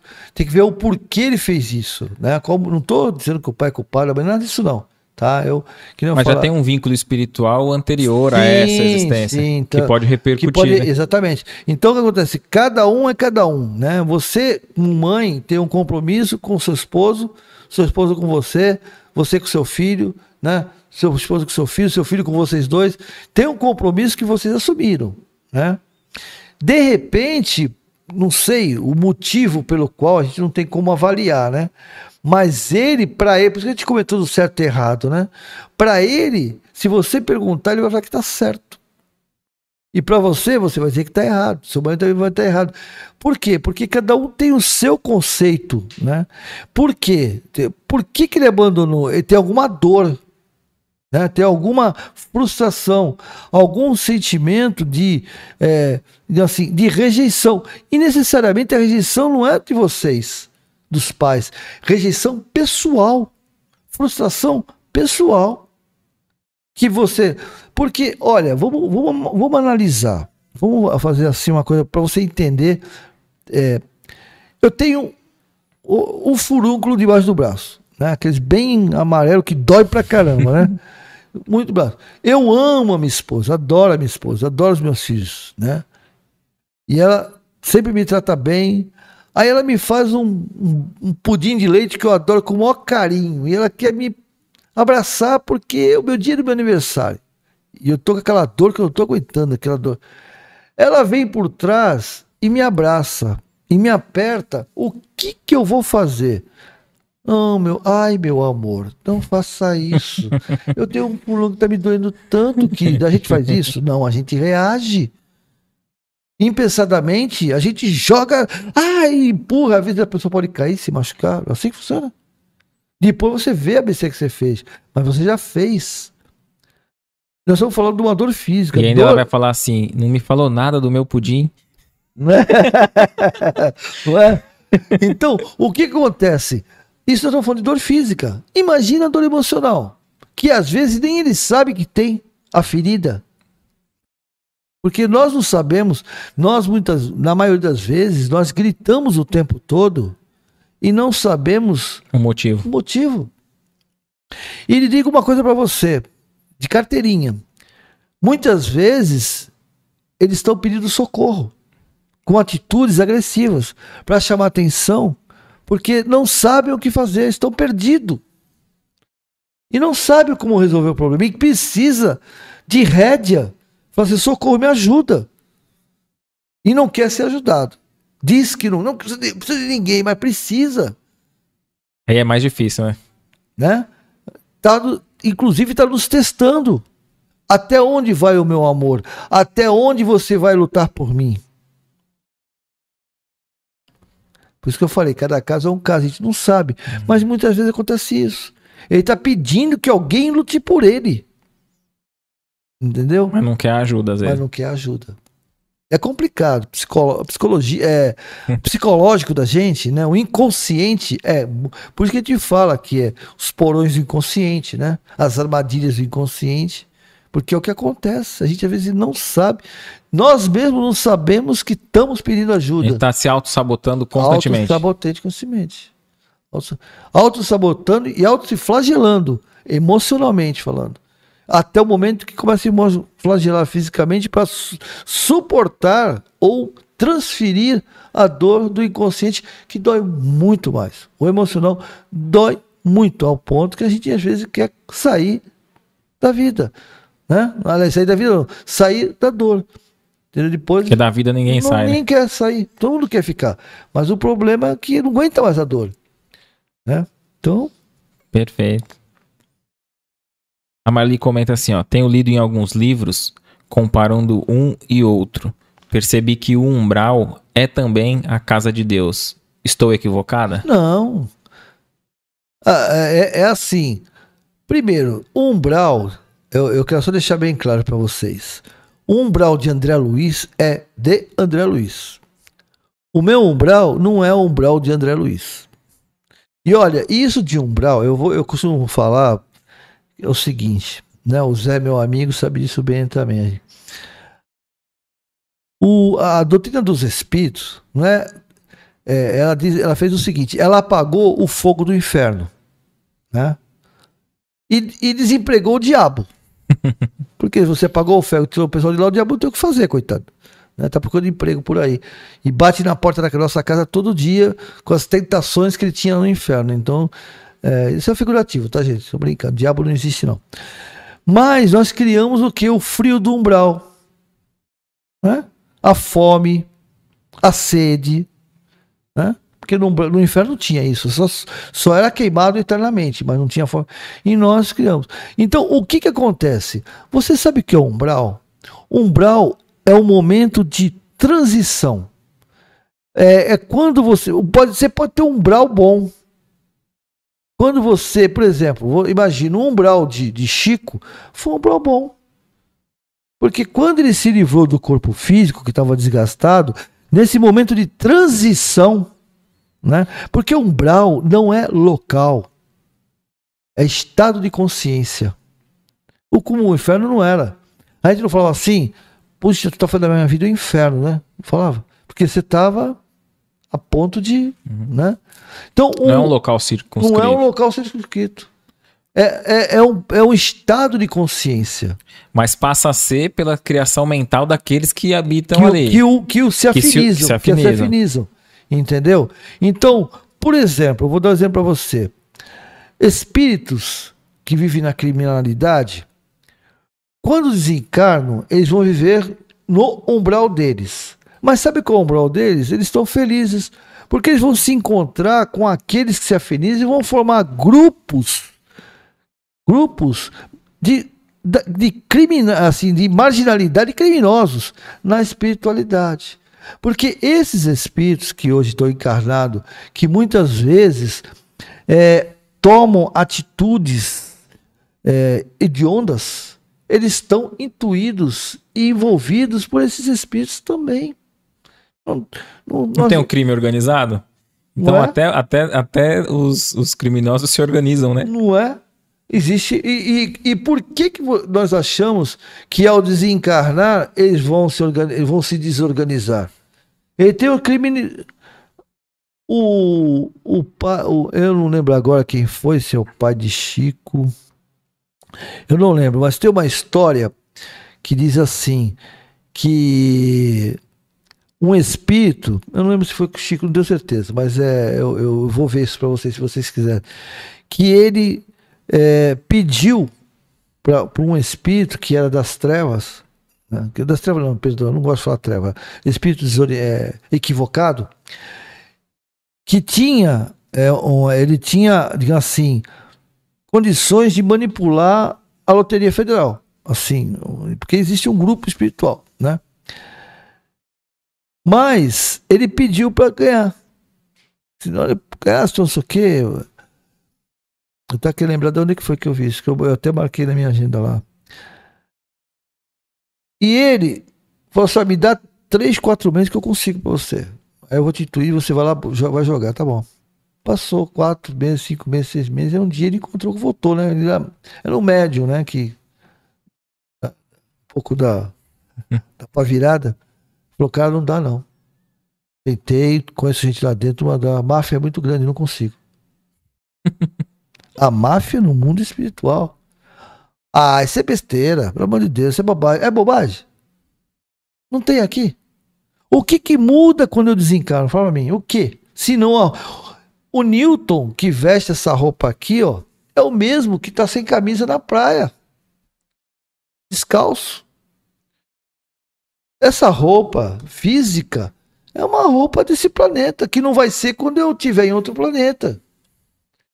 A minha personalidade, o meu caráter, a minha consciência moral vai comigo.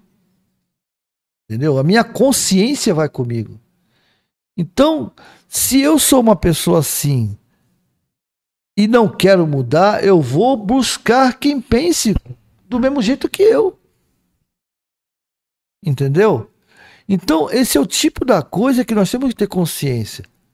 O padrão moral de cada um de nós.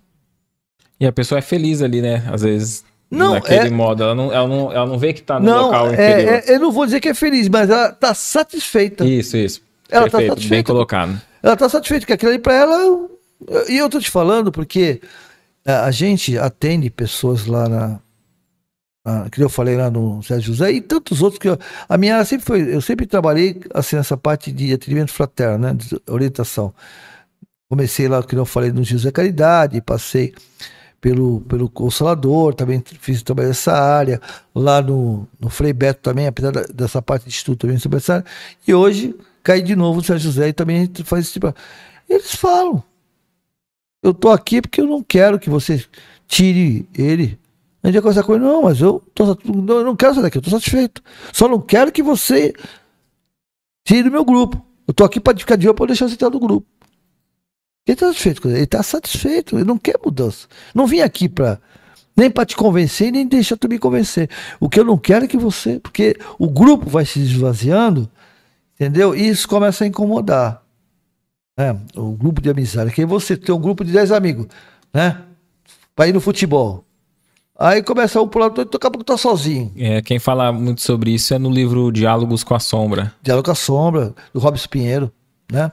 Não, é do Acho que é Hermínio Miranda. Ah, Hermínio Miranda, tá certo. O Robert né? Miranda, é, tá certo. É, acho que é do Diálogo com a Sombra. Ele, ele, fala sobre essas reuniões desses espíritos que, que se sim, revoltam sim, quando sim, perdem. É. E tem outros que falam assim: eu, eu quero me entregar, mas eu tenho medo do que eles podem vir fazer isso, comigo. Isso, isso. Né? Porque eu, eles não vão deixar eu sair é. assim. É. Aí eles vão e orientam. Não, aonde, pra onde você vai, você vai estar tá inacessível, vai estar tá num padrão maior. E... É verdade. Inclusive, inclusive, cara, é, é tipo assim, na maioria das vezes, vou dizer para você, eles se escondem na casa espírita. Eles, eles. É, é, Como fosse um refúgio. Não, é quando, quando você. Camufla? Ah, não, quando você foge da, do exército, como é que é? Desertor. Desertor. Eles são desertores e vão para a casa espírita e ficam escondidos lá, porque sabe que. E ficam na casa espírita. Vai todo mundo né? embora, né? vai todo mundo embora. É evidente que eles não estão sozinhos, que a, a, a casa sempre tem né, os próprios mentores que trabalham. Porque a casa espírita, quando ela está vazia, ela continua trabalhando. A gente acha que não tem bem ninguém. Tem. O plano espiritual está ativo. Está tá, tá ativo, não para. No livro também do Divaldo Franco, No Rumo da Regeneração, ele fala sobre isso. Tem um caso que eles, é, eles fazem o trabalho da casa depois que todo mundo se recolhe, né? Ele continua o trabalho da casa espírita e os médiums da casa, em desdobramento, vão lá. Continuar trabalhando. Alguns, não são todos, porque tem o livre-arbítrio, né, de você não querer, é um direito seu, e tem aqueles que não estão preparados. Aí sai dali, vai fazer bagunça, vai dormir, não, não dá para ir para lá, tá todo intoxicado. Entendeu? Mas continua o trabalho. As casas espíritas nunca param, porque são postos de atendimento. A casa espírita é uma UPA. A única UPA então, que... na na pandemia, continuou os trabalhos Continua, no plano espiritual. Com certeza, com certeza. E muito, né? Dobrado. Que nem foi no nosso lar quando teve a Segunda Guerra Mundial. Lembra que eles avisaram lá, gente, vamos preparar, avisa todas, avisa todas as colônias que vamos ter que desdobrar o trabalho, em vez de, de, de é, vou ter que fazer 14 horas, para que 2 horas a mais. Olha, 14 horas, e aí, gente, vamos, eu vou, eu vou, eu vou e tal. Ah, ninguém era obrigado, ia quem queria. Entendeu? A mesma coisa com a pandemia, porque, ah, até respondendo que a perguntou sobre a substituir da Terceira Guerra Mundial. Não, ela não substituiu. O que acontece é mais ou menos assim: um terço da população desencarnaria, né? Um terço da população. Isso não mudou nada, cara. Não teve guerra porque esse compromisso já estava. Então, aqueles que desencarnariam, se tivesse uma guerra, estão desencarnando por outros modos, inclusive pelo, pelo Covid. Pelo Covid, pelo é, infarto, sei lá, AVC, assim por diante. Entendeu? Então, não é substituição. Porque você fala substituição, parece castigo ainda, né? É. Não, não está substituindo. E outra coisa, a quantidade de desencarne é menor que se fosse uma terceira guerra mundial. O estrago bem menor, né? Porque como é uma decisão pontual, pessoas inocentes, entre aspas, porque não existe inocente, morreriam também. Tá? Então o número seria maior. Só que essas pessoas, que nós comentamos, esses espíritos, ao desencarnarem, eles estariam é, não mais voltando para a Terra. Eles iriam para outros mundos no mesmo padrão vibracional da Terra, como eu falei. Então, para eles, nada mudaria. Né? E, ah, mas e os familiares dele? Também. Né? Também. E aí os que não estão afim, é o mesmo caso hoje. Quando você diz